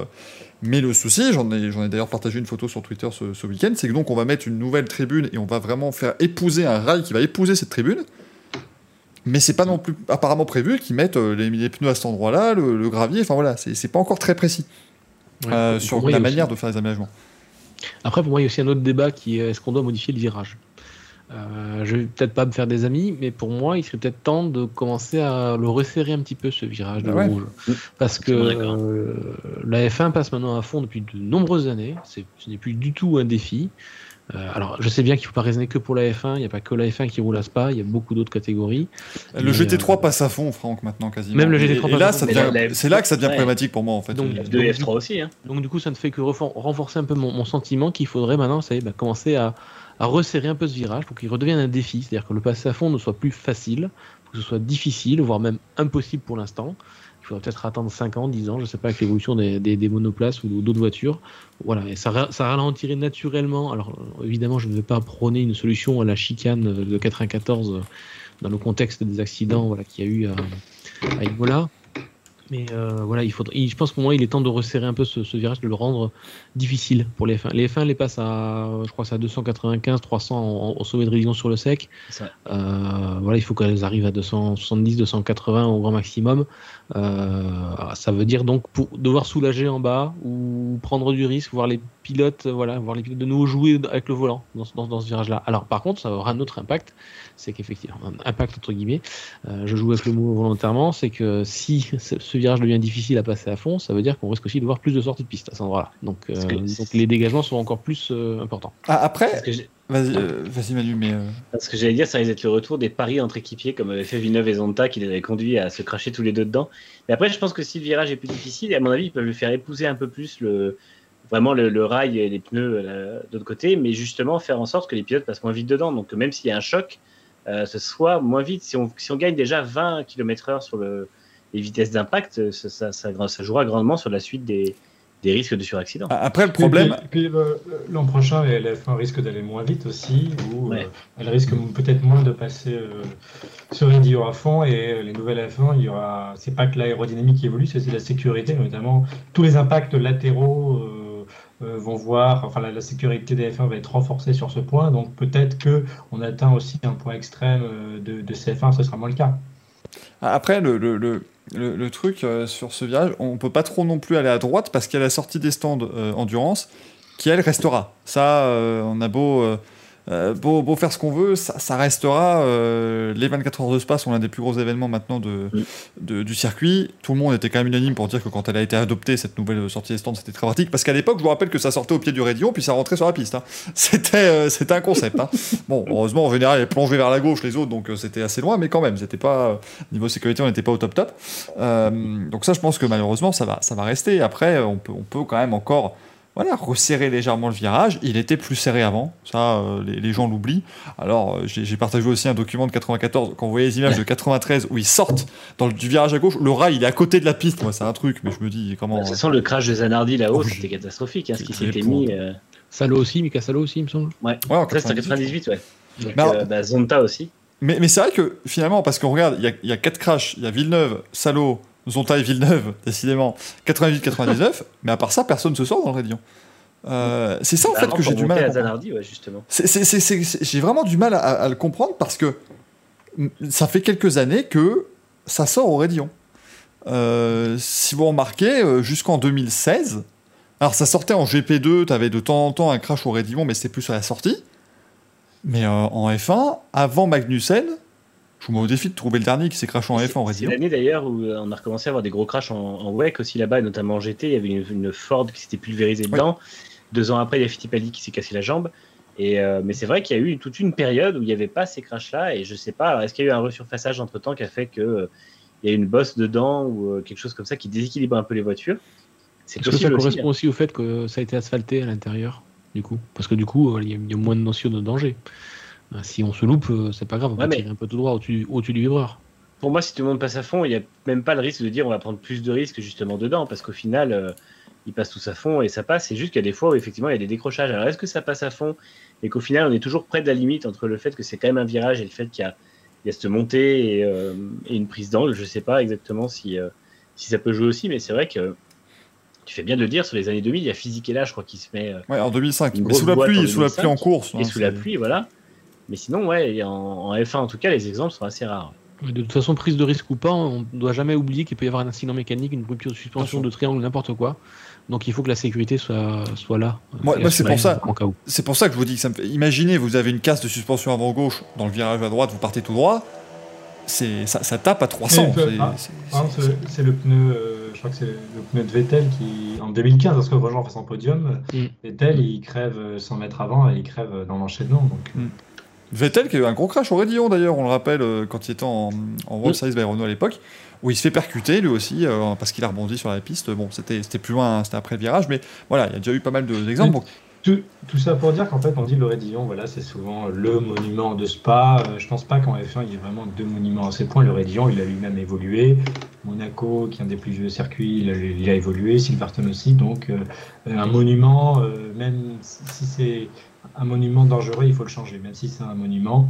Euh, ce que n'est pas tout à fait le, le dans sa configuration euh, euh, actuelle. Donc, je pense pas qu'il faut qu'il y ait de, blocage ou de, vénération absurde d'un virage trop dangereux euh, de la part de, de la FIA sur ce point. Parce que sinon, avec tous ces signes, tous ces avertissements, depuis deux ans, la F1 ne pourra pas dire qu'elle ne savait pas. Donc je pense que c'est aussi... euh, Mm. J'espère qu'au prochain, il y aura aussi des, des changements parce que là, euh, il pourrait plus y avoir la- peut-être de la surprise et de, comme il y avait en 2014, mais vraiment, euh, vraiment de la colère euh, qui pourrait être justifiée dans ce cas-là. c'est ça qui est prodigieux d'une certaine manière, c'est que tu parles et tu dis le bon mot, Alexandre, des signes. Des, voilà, on avait tout ce week-end, je sais pas, beaucoup avaient l'air aussi d'être un peu euh, à avoir des chocottes. On se disait, tiens, ça, ça sent magazine. Oh, bah tiens, il y, a la- il y a le W Series, puis il y a Norris, puis il y a euh, la F3. il y a ça, ça, ça, ça s'additionnait, ça s'additionnait. Euh, mais mais ce, qui, ce que je trouve prodigieux, c'est qu'on parle encore de signes, alors qu'on a vécu un accident épouvantable il y a deux ans avec Antoine Hubert. Ça a été, pour beaucoup, ça aurait dû être le signe, limite, euh, qui aurait dû voilà, dire on, Ah ouais. on change tout. Euh, moi, c'est vraiment un avis personnel et je le dis, voilà, je le, je le dis. si je n'ai pas tous les éléments, n'hésitez pas, voilà, il n'y a, a aucun problème. Mais moi, ce qui m'inquiétait, c'est de dire le fait de mettre une énorme tribune. J'espère vraiment qu'il y a une envie de modifier derrière. Parce que si c'est juste, si le plan, et il y a des chances que le plan initial ait juste été de dire, bah, on met une énorme tribune dessus, comme ça les gens ont une super vue. euh, et c'est bête à dire, mais on a une super vue, des crashs potentiels, et voilà, de- de- de- de- du côté, parce que le Raidillon, c'est impressionnant quand vous les voyez passer les premières fois, mais après, bon voilà, euh, c'est que quand il y a un accident qu'on se rend compte à quel point c'est un défi, c'est normal, c'est comme un peu partout. Mais j'espère maintenant une que tribune voilà. au-dessus. Une tribune au-dessus comme à Singapour. Exactement, ce serait prévu. Donc euh, voilà, on va, on va suspendre les gens. Euh, et puis en fait, et le truc, c'est que s'il y a une voiture qui euh, percute l'arrière et qui dé- la, la tribune remonte directement, on, les- on les- on les attache à des, euh, des élastiques et ce sera là, ce sera le grand frisson. Et- c'est le 130R à Suzuka. Bon, parce on dit depuis tout à l'heure que le Raidillon est trop facile, mais la, sa solution, est-ce que c'est pas d'en faire un tunnel tout simplement avec une tribune au-dessus?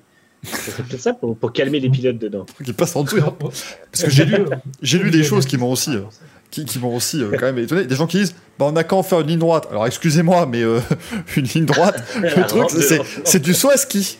C'est-à-dire que, parce qu'on te les lance en descente et fouf tu les envoies dans les arbres de l'autre côté. Donc non, évidemment, le Raidillon ne deviendra pas une ligne droite, s'il vous plaît. Euh... Je suis tout d'accord avec, avec, Alex là-dessus, sur le fait que les gens qui, qui défendent à tout prix Raidillon en disant ne touche pas un monument, tout ça, oublient qu'il n'a pas toujours été comme ça, en fait. Donc euh, bien sûr qu'on y touche.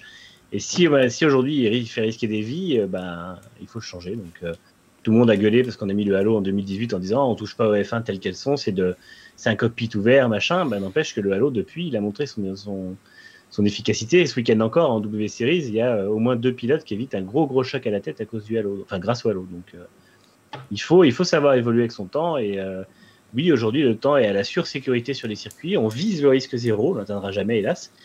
Mais bien sûr que c'est très bien de viser. Et que quand, quand le risque augmente trop et qu'il est sous nos yeux et qu'on le voit, c'est évident qu'il faut y faire quelque chose, coûte que coûte. Hmm.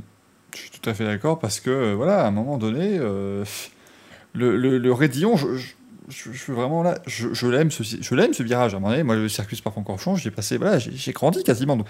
C'est toujours un grand moment quand je peux voir ce Raidillon.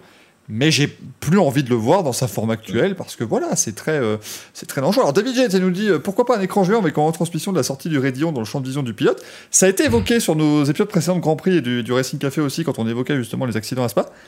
Le truc, c'est qu'honnêtement, on peut pas mettre. Enfin, ça, ne marchera pas. C'est-à-dire que le pilote, il est concentré sur sa. Il peut pas regarder un écran géant en même temps. C'est, il a pas le temps de, Parce que même si le pilote voit qu'il y a un gros accident, il est dans son virage, il peut pas. voilà, il, peut pas faire grand chose. Et comme le dit c'est un délai, en plus. Donc, euh, ça, ne serait, pas viable.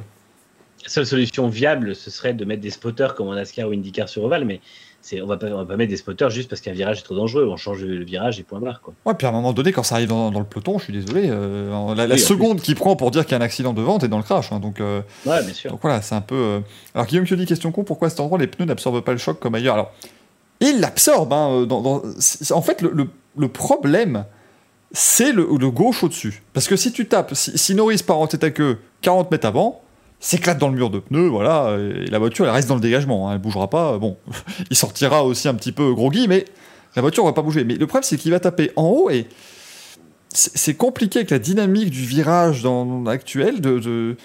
Euh, souvent quand tu la perds en haut, ça va être un coup de raquette, donc tu vas taper de l'avant, donc la voiture va automatiquement être renvoyée. C'est une, vraie problématique et je pense qu'il serait, euh, voilà, il serait euh, salvateur de se pencher dessus et peut-être simplement de se dire bah voilà, si on on met le virage qui part plus vers la droite parce que les gens après disent oui, mais du coup on se retrouve face au mur de, euh, au mur, euh, au mur en face.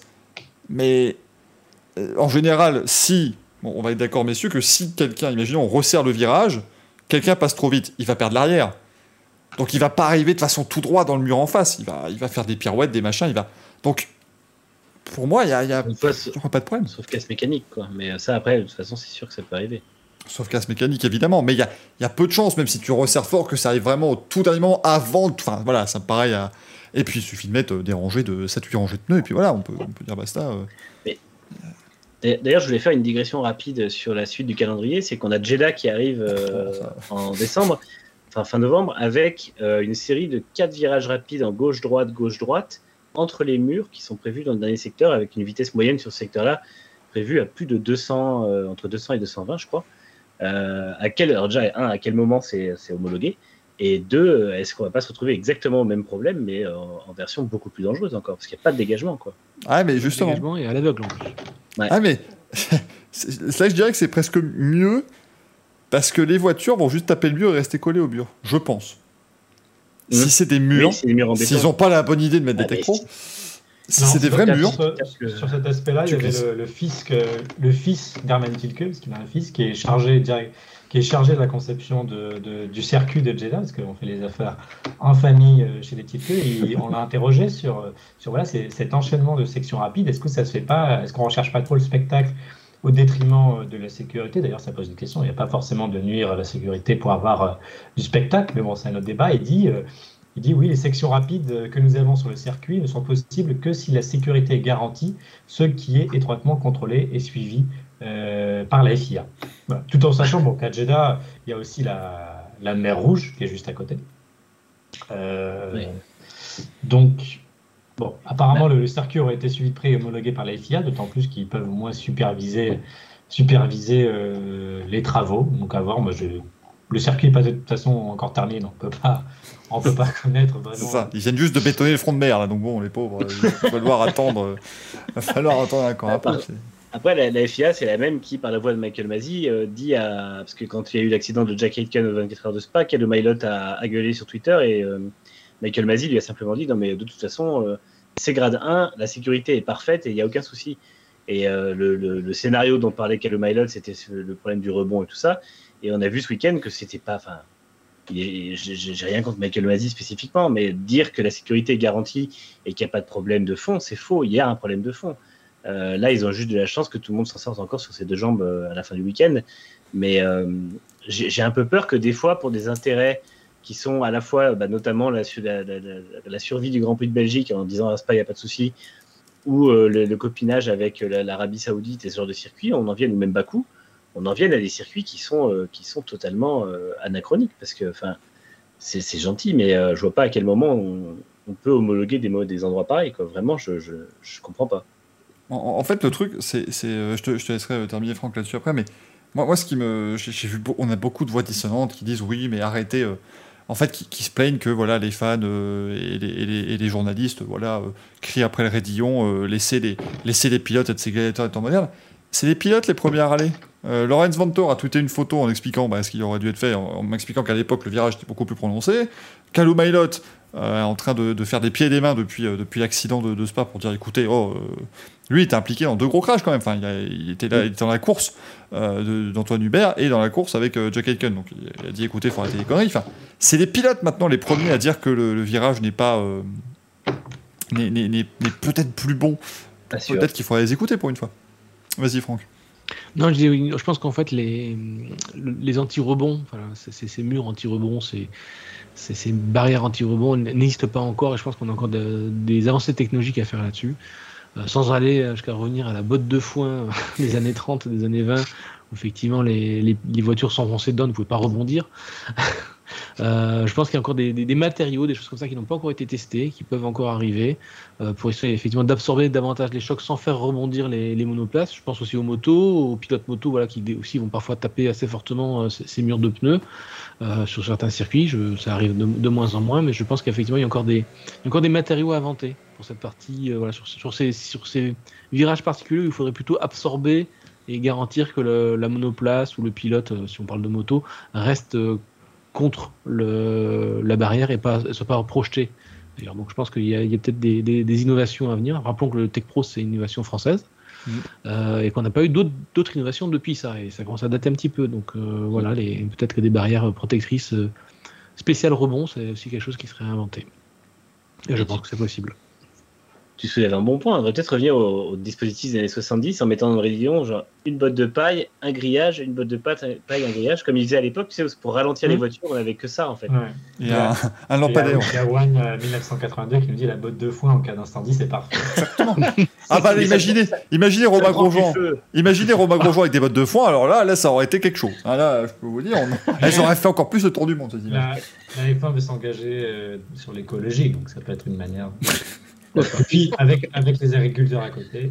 Le mur de pneu est directement reconverti. Mais Ça, la botte de paille. On mettra du fumier les bottes de paille. et puis voilà. Non, mais c'est- c'est c'est vrai que voilà, on peut, on peut avoir plein de choses. Je pense quand même que c'est un débat euh, qui est noble à avoir. Euh, je pense que voilà, il faut, euh, il faut avoir ce débat. Comme le dit un petit peu Xoan, on peut quand même se réjouir. Ça n'est pas Brandzach, qui là est dans un état de sécurité, ma foi. Qui est... Enfin, Mais- l'a dit, on a beau dire ce qu'il veut. Il a, il a été absorbé par. Au moins, tu sors dans les bois, tu as des arbres. là, au moins. Un arbre, ça bouge pas et ça te rebondit pas. Là, du- Il y a une 720S qui a fini dans la forêt ce week-end encore. Ouais, tout va bien. hein. tout va bien. Et les gens regardent ça en disant bah, quel circuit old school. On est Et il est beau. Il est beau ce circuit. Donc à un moment donné, il faut, euh, il faut savoir prendre des, des, des mesures. Et euh, voilà. euh, en fait, le, le truc, c'est que j'aurais aimé dire Ah oui, mais voilà. euh, euh, le, le circuit ferait des travaux si la FIA commence à taper du poing sur la table. Mais comme Michael Maisie trouve ce virage fabuleux et que de toute façon pour lui il n'y a aucun souci, la FIA ne va pas taper du poing sur la table. Donc euh, à part, à part une grève des pilotes qui n'arrivera jamais, je vois pas exactement ce qui pourrait être fait euh, pour, voilà, pour obliger les gens à, à changer ce virage. Mais je pense quand même que tout le débat qu'il y a autour du Raidillon est sain. faudrait même raser si le on- chalet. Comment, Franck? Faudrait raser le chalet. Oui, alors bien sûr, ça, il y a ça, plein va de- être fait ça. Ça va être fait justement pour mettre la- l'immense la place tribune. de la Ah, mais- tribune, ils vont, ils vont, ils vont virer le chalet. là. Non, Je crois bah, qu'ils vont- Du coup, il y a largement la place de creuser ce qu'il faut derrière. Bah, le truc, c'est qu'il y a encore quand même apparemment la colline, donc ils sont pas encore Ouais. sûrs, sûrs. Mais vraiment, Yeah. sur une image, il y a, il y a le, ils ont mis en fait le, un rail qui va épouser la nouvelle, la nouvelle tribune et on gagne facilement 10 mètres de dégagement à gauche. 10-15 mètres. Donc vraiment, il y a, il y a maintenant la place. Mais apparemment, c'est toujours pas prévu qu'il y ait vraiment des graviers, des machins. Des... Donc, Ouais, puis- voilà, c'est- Gagner 10 mètres, ça fait que Norris il aurait rebondi sur la piste au lieu de rebondir dans le, dans le dégagement en face. Enfin, fatalement, à 300 km/h, quand ça tape. Enfin, moi, pour moi, c'est l'angle du virage qu'il faut, euh, qu'il faut impacter parce que même 10 mètres de plus, si ça tape à 300, ça tapera à 300, quoi, tu vois. Donc, euh, Ouais, bien sûr. Ouais, ouais, ouais, ça se trouve- en fait, ça se trouve, vu le nouvel. S'ils mettent les, les trucs comme j'imagine, si ça se trouve, il, il tape rien justement, mais il glisse, mais il revient quand même sur la piste qui est de l'autre côté, parce qu'à un moment donné, ça reste une chicane, Ouais, voilà, c'est- ça, ça reste une chicane qui est près de 300 km/h. Donc, euh, je pense que voilà, c'est c'est un peu, un peu particulier. On rappelle que le Rédillon, ça c'est aussi la bonne chose, c'est l'un des premiers exemples de virage totalement artificiel. Euh, on vous rappelle qu'avant, on faisait partir les, sur l'ancienne route, on faisait une épingle de l'ancienne droite, on revenait, c'était c'était très très très peu intéressant pour les spectateurs. Et un jour, ils se sont dit attendez, on va rajouter du spectacle, on va faire grimper la côte. Puis voilà, et tout le monde a trouvé ça incroyable. C'était le nouveau euh, symbole du circuit. Maintenant, peut-être qu'en 2021, euh, le circuit fête ses 100 ans. Donc peut-être qu'il est temps de le, réinventer. Pour casser la vitesse, on peut envoyer les, les- les F1 sur la piste de rallycross qui est juste à côté. Sinon, comme ça, elles redémarreront le, le Rédillon avec les pneus pleins de terre. C'est un magnifique stadium en plus, donc ça serait très très bien pour vendre des, des places. Moi je dis bravo, c'est une excellente idée. Euh, C'est-à-dire, on rappelle qu'ils nous ont quand même mis des gendarmes couchés au sommet du Rédillon il y a quelques années. Donc voilà, on peut toujours euh, être prêt à des, à des choses assez, euh, assez incroyables. Bon, 21h42, messieurs, euh, je pense que là on a, on a quasiment fait la durée d'un Grand Prix de Belgique standard, déjà. C'est déjà une très très bonne, très bonne entame pour cette émission. Et, et on voulait parler, tiens, eh bien justement de, de ce qui pourrait arriver, voilà, ce qui n'est pas encore garanti, mais de, de ce qui pourrait arriver l'an prochain chez Mercedes. Parce que, autant vous dire, voilà, Lewis Hamilton s'est pris une sacrée fessée maintenant par son nouvel équipier George Russell. Peut-être, son peut-être futur équipier. Comme je l'ai mis euh, en, badinant sur Twitter, mais évidemment certains sont tombés dans le panneau, ce qui était assez sympathique. Mais voilà, pourquoi est-ce que euh, Mercedes irait chercher, euh, enfin irait garder Hamilton alors que George Russell le bat à plat de couture en qualification? Maintenant, voilà, est-ce que, messieurs, pour vous, il y aurait une rivalité, il y aurait, voilà. Euh, Quelque chose à venir chez Mercedes si les deux sont alignés l'an prochain. On a fait un sondage sur la- la- le compte Next Gen Auto. 61% des euh, internautes ont voté que ce sera serré entre les deux. Euh, 22 ont voté que Hamilton dominerait et 16% voient quand même Russell battre Hamilton. Donc, euh, je sais pas ce que vous vous en pensez, mais en tout cas, c'est l'avis du, du public. Il, y a, il y a les deux sens de rivalité. Est-ce qu'ils seront proches de rivalité sportive Est-ce qu'ils seront proches euh, pour, euh, sur la piste en termes de chronomètre Et est-ce que, euh, est-ce qu'il y aura une rivalité hors piste avec des relations qui se dégradent? Qu'est-ce que ça a donné quand Hamilton avait un coéquipier qui n'était pas à son niveau euh, en termes de, chronomètre? On voit ce que ça donne.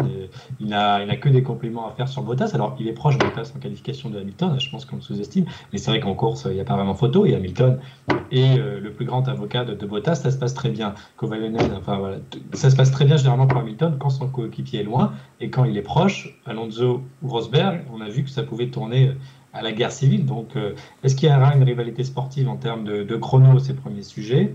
Euh, si on à cette question, à mon avis, euh, l'histoire de Hamilton montre que c'est à peu près sûr que- qu'il y aura une rivalité hors piste. hein. On l'a vu à Sakir l'an dernier lorsque Russell avait, avait fait son Grand Prix quand même de manière éclatante dans la Mercedes. Hamilton, alors peut-être qu'il était malade, etc., mais on n'avait pas senti un formidable entrain à aller le, féliciter. En conférence de presse après les qualifs, il en dit c'est un tour phénoménal, mais pour moi ça ne, ça ne change rien, alors qu'on peut interpréter euh, di- diversement. Voilà, alors sur le plan chronométrique, euh, on peut se demander, euh, tout simplement prenant le point de comparaison avec Bottas Sakir, c'est le seul véritable dont on dispose pour juger, pour juger du niveau de Russell dans, dans une Mercedes. Et euh, Russell, même s'il connaît un peu la Mercedes par le simulateur, etc., mais était, on va dire, au moins au niveau de Bottas, alors que c'était que son premier Grand Prix. Donc, si on se base sur ces indications, euh, on peut estimer que ça se rapproche. Donc, moi, est-ce qu'il une rivalité sportive Je dis oui. Et euh, en dehors de la piste, je dis oui aussi. Pareil, double oui de mon côté. Euh, je sens que Georges Russell a, les dents très très très longues. Quand on voit ce qu'il arrive à sortir avec une Williams en qualification sous la pluie, il bat quand même Hamilton avec sa Mercedes. Ce qu'il a réussi à sortir à Sakir sur un seul Grand Prix avec Mercedes aussi. Euh, comment il domine de la tête et des épaules euh, Latifi euh, chez Williams. Bon, c'est son seul point de, comparaison régulier qu'on a, eu. Voilà, la, la jeune génération a l'air d'être très très bien formée. Il n'y a qu'à voir comment Max Verstappen éclate aussi tous ses équipiers depuis qu'il arrive en F1. même s'il a mis un petit peu plus de temps face à Daniel Ricciardo, mais depuis, il survole les débats. Je pense qu'effectivement, que cette jeune, génération, Lando Norris en est la preuve aussi, a été très très bien formé, a de meilleurs outils, et donc arrive avec une expérience dotée d'un talent naturel, voilà, une combinaison entre les deux qui fait que ça va vite tout de suite. Euh, après, rien ne remplacera l'expérience, rien ne remplacera effectivement les, les, différentes situations de course que Hamilton aura déjà vécues et pas, et pas Russell. Mais euh, oui, sur le plan du chrono, je, ne me fais aucune illusion qu'il sera très très rapidement dans les temps d'Hamilton et peut-être même devant. Et en plus, il aura la chance, euh, puisque moi je suis quasiment certain maintenant à 150 000% qu'il sera chez Mercedes l'année prochaine. voilà, Toto Wolf ne peut pas faire autrement de, toute façon. Et puis son, son langage laisse clairement dire qu'il cherche une place pour Bottas. Mm. Euh, il ne pourra pas faire autrement que voilà que, d'aller euh, que d'aller faire au mieux face à face à Hamilton. Il aura envie de prouver sa valeur et ouais, bah, ça sera Hamilton de, euh, bah, je pourrais dire de se réveiller parce que parce qu'on on parle quand même des meilleurs pilotes du monde et s'il y a bien un des pilotes à respecter, c'est bien Lewis Hamilton pour, pour tout ce qu'il a fait. C'est que voilà, c'est que la, la, compétition va être beaucoup plus rude à partir de l'année prochaine et, Russell aura l'avantage aussi d'arriver sur une monoplace totalement nouvelle. Ils seront tous les deux avec des références qui sont identiques. C'est-à-dire que ce sont des monoplaces qui changeront complètement.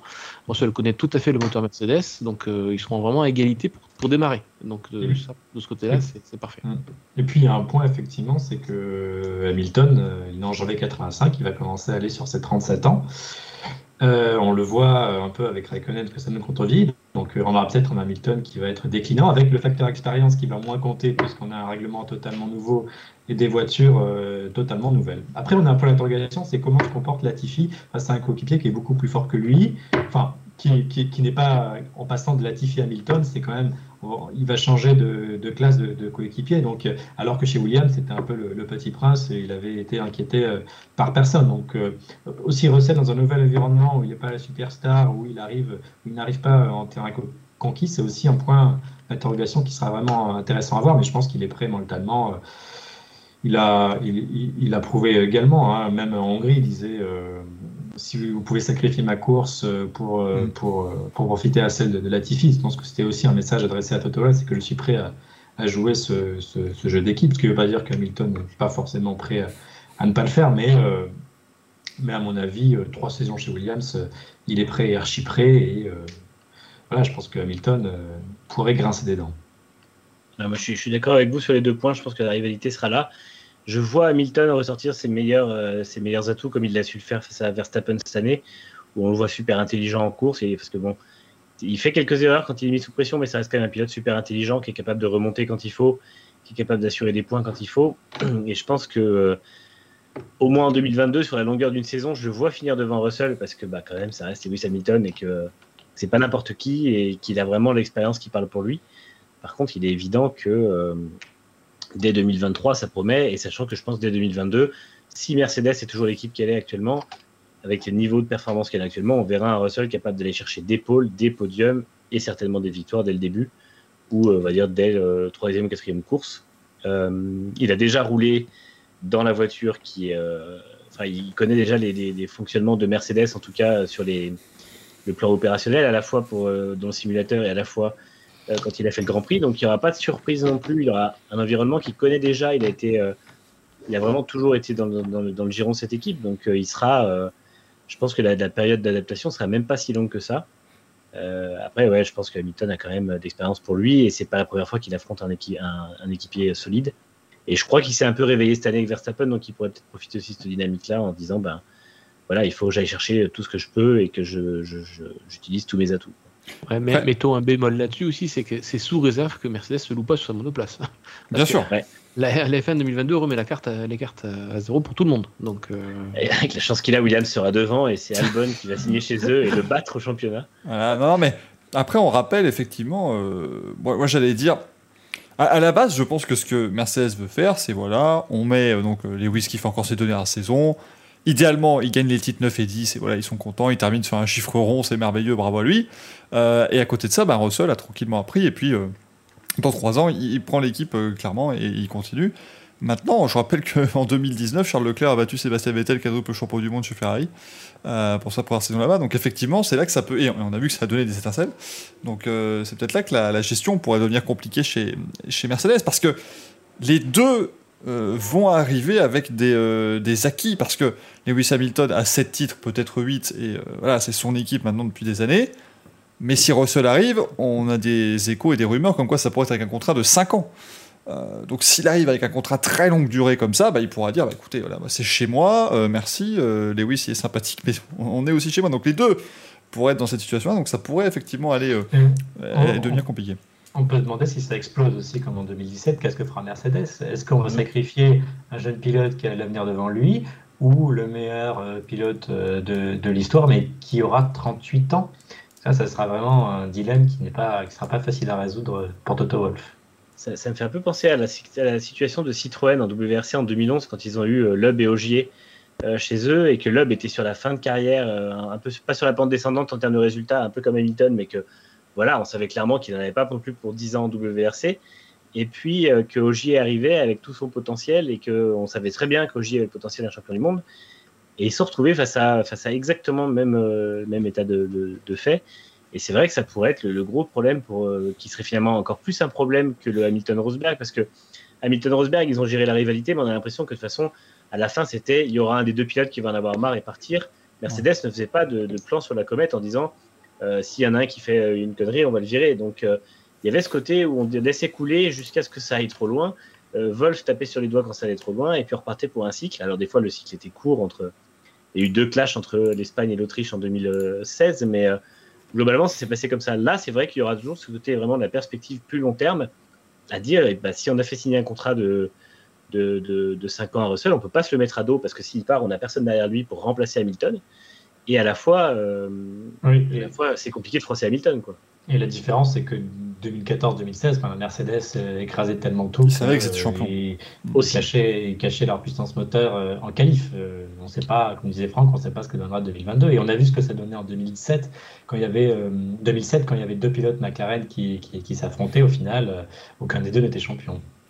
Ça, il, y il y aura un autre paramètre à gérer aussi qu'on oublie, c'est que ça sera deux Britanniques aussi pour la en termes de support, de soutien, de voilà l'équipe. Même si l'équipe est allemande, elle est à 99% britannique et basée en Grande-Bretagne, il va y avoir aussi des, déchirements au sein de l'équipe euh, entre les supporters, entre les fans. Voilà, est-ce que ça va pas commencer à basculer du côté de l'un ou de l'autre euh, Une pression médiatique du coup qui va être absolument folle euh, quand on sait bah, là que, que la F1 est un des sports les plus suivis en Angleterre.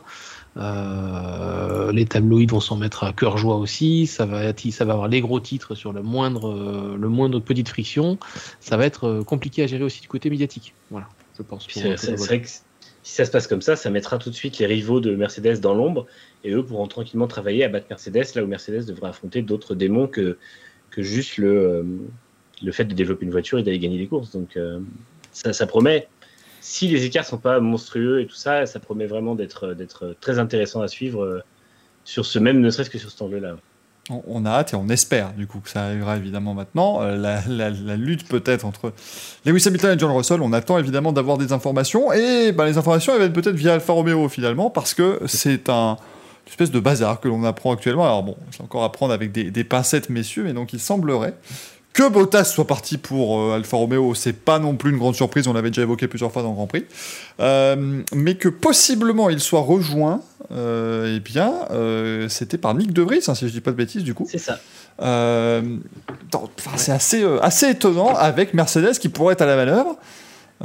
et donc, on commence à parler, parce que Alfa Romeo n'a toujours pas annoncé de moteur pour l'an prochain, on commence à parler d'Alfa Romeo Mercedes. Alors là, imaginez qu'il y a un nom d'équipe comme ça, moi, ce serait ce serait pas Mais est-ce que vous y croyez beaucoup? Ah, le, moteur, moteur restera un moteur Ferrari. Je pense juste que ça va être la, la volonté aussi d'Alfa Romeo de, enfin du groupe Stellantis pour le coup, parce que c'est surtout eux qui financent, qui viennent derrière, d'un petit peu s'affranchir de la, de la pression et de la mainmise de Ferrari sur cette équipe. Donc voilà, c'est que là, Ferrari a effectivement imposé un pilote qui était Giovinazzi, euh, qui a énormément progressé hein, en, l'espace de quelques années et il mériterait tout à fait de garder sa, position, sa place pour l'année prochaine.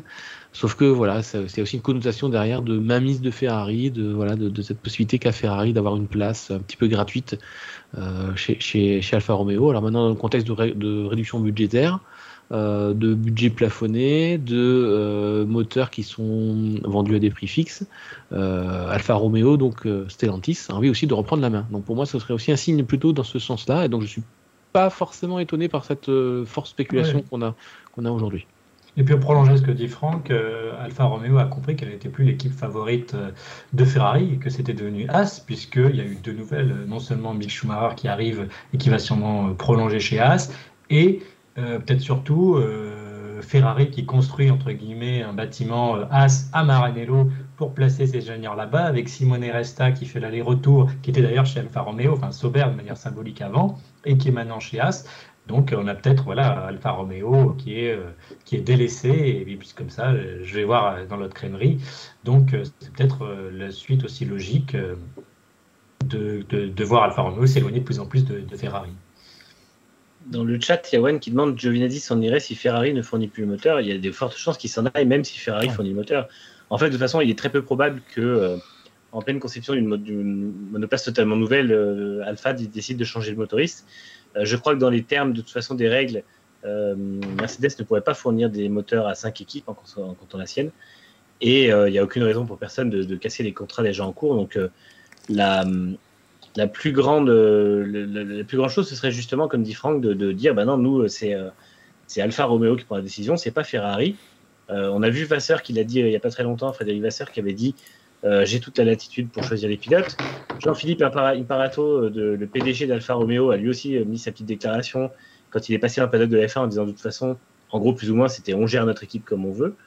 Et effectivement, voilà, Giovinazzi, alors lui, si tout se passe comme ça, il aurait une place de choix chez Ferrari, mais pas en F1, ce serait en endurance euh, à la tête du, pro, du programme WEC, euh, qui commencera l'an prochain ses essais. Et puis, euh, un projet hypercar. Et puis, donc, du coup, effectivement, ce serait Bottas et De Vries.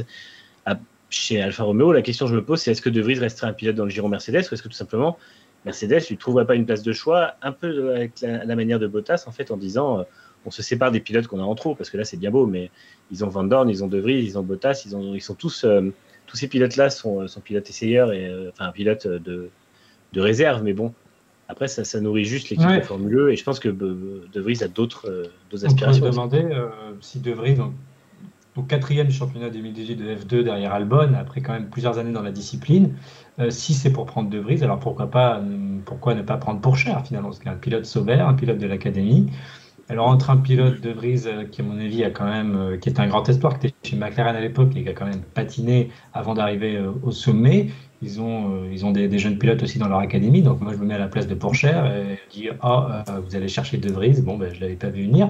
Je me mets aussi à la place de Giovinazzi quand Binotto a dit oui en 2023 Schumacher pour arriver chez Ferrari, ce qui paraît très surprenant.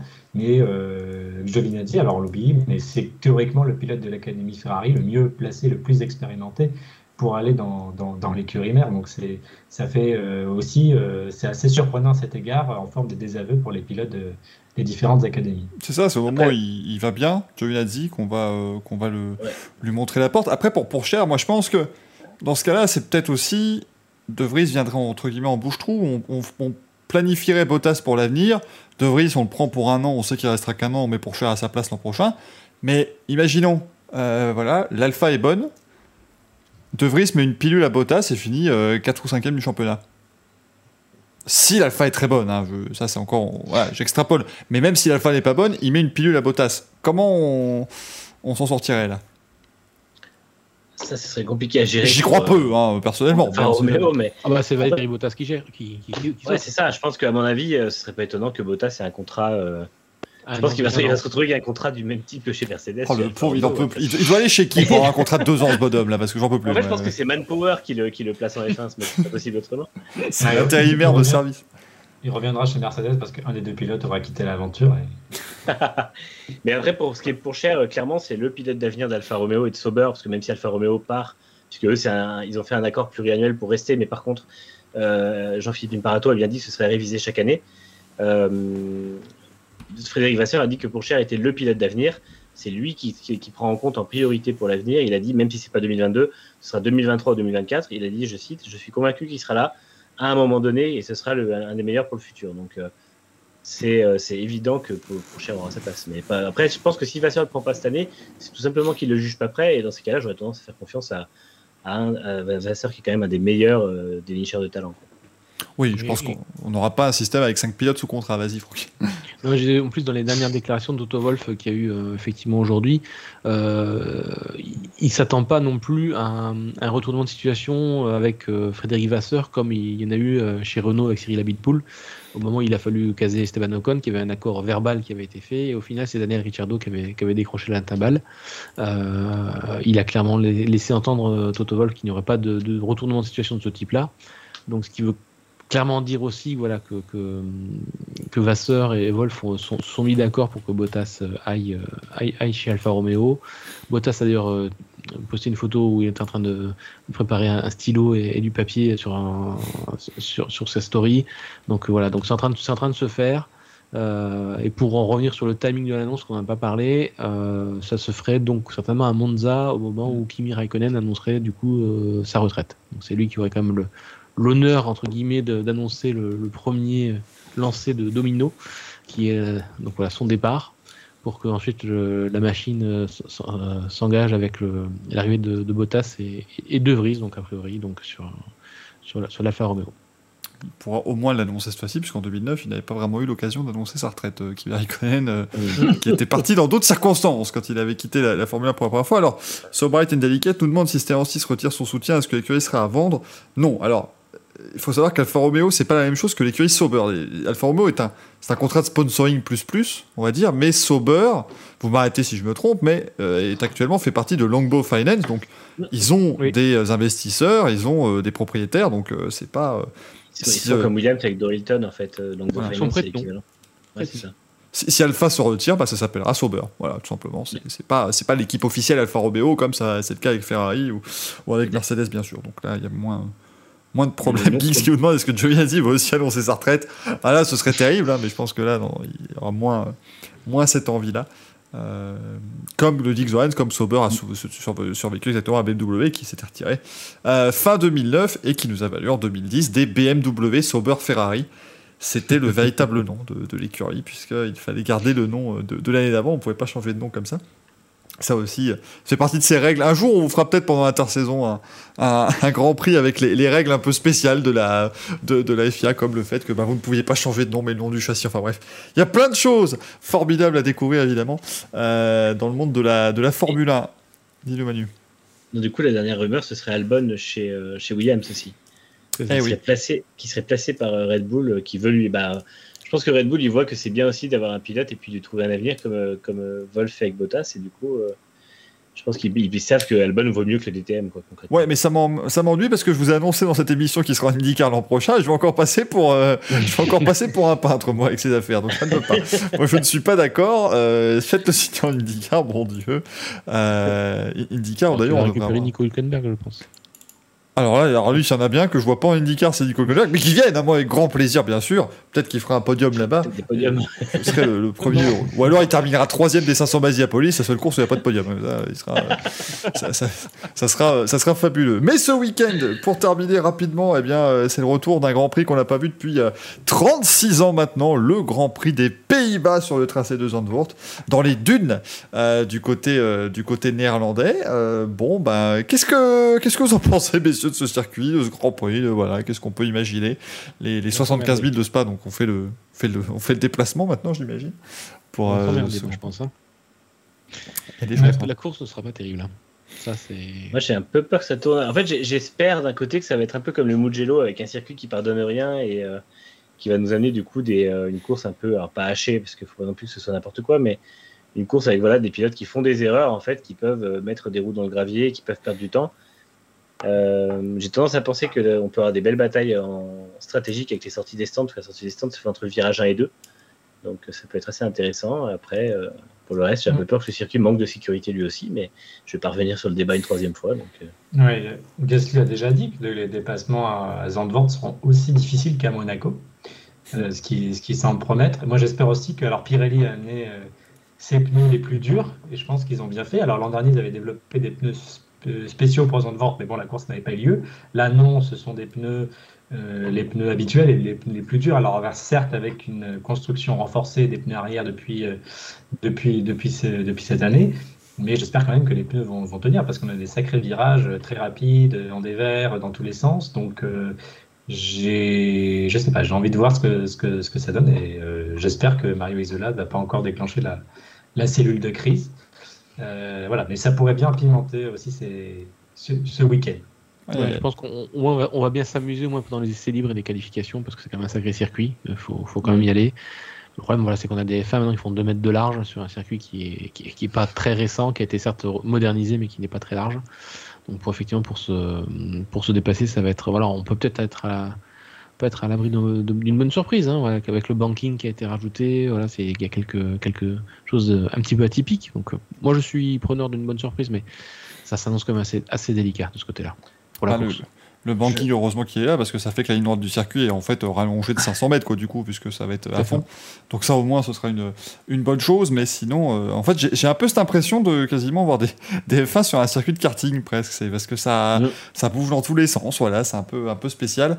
Il y a un enchaînement euh, dans, dans le deuxième secteur avec les deux virages quasiment à fond, les deux virages à droite, puis un troisième virage à droite qui sera quand même pris à moyenne vitesse le pneu avant gauche va, va crier, à mon avis, à ce moment-là. Et là, euh, bah, on espère que chez Pirelli, ça va, euh, ça va, être, euh, ça va être correct. Alors après, on envoie des, ça me fait de ça. Je pense pas que le circuit soit en lui-même très euh, dangereux, parce que l'avantage, c'est complètement dans les virages rapides, en soi, tu sors, tu t'es tanké dans les graviers. C'est pas plus compliqué que ça. T'es tanké, t'as les graviers, ils sont inclinés comme ça, t'as des murs de gravier, et puis bon, il n'y a, pas. euh, ça m'a l'air d'aller. Puis au pire, bah, ils vont dans les, dans, les, dans les dunes autour, et puis ça se passera très bien. Euh, là, il y aura tout écolos C'est un On va scandale. faire happer par Extinction Rebellion. Euh, je sais pas, oui, il y y a peut-être des endroits un peu, voilà, un peu. euh, Faire remonter après le troisième virage, en fait, il y a une remontée très rapide avec des virages entre les rails aussi, donc j'ai un peu peur que ça puisse euh, rebondir sur la piste. Et je surtout ça. Après, non, le, tout ce qui est banking et tout, je m'inquiète pas parce que c'est pas pire que, que les circuits d'IndyCar. Il y, a y des barrières, il y a des safers, tout va bien. hein. Donc, euh, Le, le banking, est, honnêtement, il va être totalement anecdotique. hein, à un moment donné, Oui. euh, ils vont le prendre complètement à fond. Pour tout vous dire, euh, le, le banking va être abordé moins vite qu'Indianapolis à l'époque. Donc euh, vraiment, il n'y a pas de, il y a- il y a pas d'inquiétude à avoir, je pense, sur ce virage. On en reparle évidemment euh, lundi prochain dans euh, Grand Prix quand euh, la course aura été un peu rouge parce que trois voitures ont glissé sur de l'huile et ont tapé au même endroit. Mais ça, voilà, écoutez. Quand le titre d'émission sera Pirelli, le scandale. Ou Pirelli, le scandale, ils ont tous crevé dans le dernier virage. Qu'est-ce qu'on en fait Je comprends pas. moi. Euh, les promis qu'il se passerait rien dans ce banking, tu as menti. Un grand Euh, prix sans voiture, du coup. Oui, bah voilà, c'est ça. Si, si tout le monde a un problème en qualif, Ah ouais, mais là, non, non, on, on, refait pas, on refait pas 4 heures. hein. Moi, je, je suis pas prêt hein, pour le dimanche. We race as one lap. Race as one lap, c'était la très très bonne blague. Euh, Puisqu'on rappelle officiellement, le Grand Prix de Belgique aura donc duré un tour. Alors, ça aussi rapidement, c'était le petit scandale qu'il y a eu. C'est une différence parce que les gens disent Mais oui, mais euh, la course n'a fait qu'un tour, vous le voyez bien, c'est marqué dans les résultats, euh, la FIA nous ment, euh, nanana. Non. La FIA dit juste qu'il doit avoir trois tours de fait, mais tant qu'ils sont faits dans la réalité. Après, ce qu'il y a sur les, les, les, les, les- les timings, tout ça, ça c'est pas, c'est pas pareil. En fait, c'est la règle, la exacte, c'est trois passages sur la ligne de départ. Euh, ensuite, la règle classique du drapeau rouge, c'est on prend. Donc là, en fait, il y en a eu trois, ce qui a constitué deux tours, puisqu'ils sont partis de la ligne de départ. La, ligne de, la, la règle, c'est on prend le classement au tour d'avant, ça fait un tour. Et c'est pour ça que Mazepin n'a pas eu son meilleur tour d'ailleurs. On, a, on a eu une course de deux tours à Bakou cette année. alors. Voilà, et vrai. ça n'a posé de problème à personne ce jour-là. Enfin, si, il y a beaucoup de monde d'ailleurs, mais bon, ça c'était encore À Marc Gébert notamment. autre chose. hein. On va faire des courses demi-tour avec un quart de point la prochaine fois. Voilà, on va vous faire ça et euh, quand on vous, voilà, on vous parlera la semaine prochaine de Lewis Hamilton, leader du championnat avec 312 points, 75, euh, dont Verstappen qui sera 308,62 et puis voilà, après vous vous débrouillerez avec euh, tout ça. On espère en tout cas que ça vous a plu ce nouveau euh, numéro de Grand Prix. On va pas se le cacher, nous on voit les, le nombre de viewers, les statistiques, ça a l'air de vous avoir plu en tout cas. Merci beaucoup d'avoir été aussi nombreux à nous suivre ce soir. Merci beaucoup Manu, merci Franck, merci Alexandre pour bah, cette heure et demie, allez, cette heure 40 maintenant, bien sympathique avec Grand Prix. On se retrouve donc lundi prochain, on vous dit. hein, mais alors, l'émission va un petit peu faire de ping-pong pendant le mois de septembre. On repartira sur des bases euh, plus euh, communes au mois d'octobre, mais euh, on se retrouve donc lundi prochain à partir de 20h30. Et puis si vous voulez aussi savoir ce qui s'est passé dans le reste du monde des sports mécaniques ce week-end, vous venez ce jeudi à 20h30 sur cette chaîne pour le Racing Café. Là, ça durera encore plus longtemps. Donc, si vous trouvez que l'émission est un petit peu courte aujourd'hui, venez jeudi, il n'y aura pas de problème. Vous êtes les bienvenus. Merci beaucoup. À la prochaine. Ciao, ciao. Ciao. Ciao. Ciao.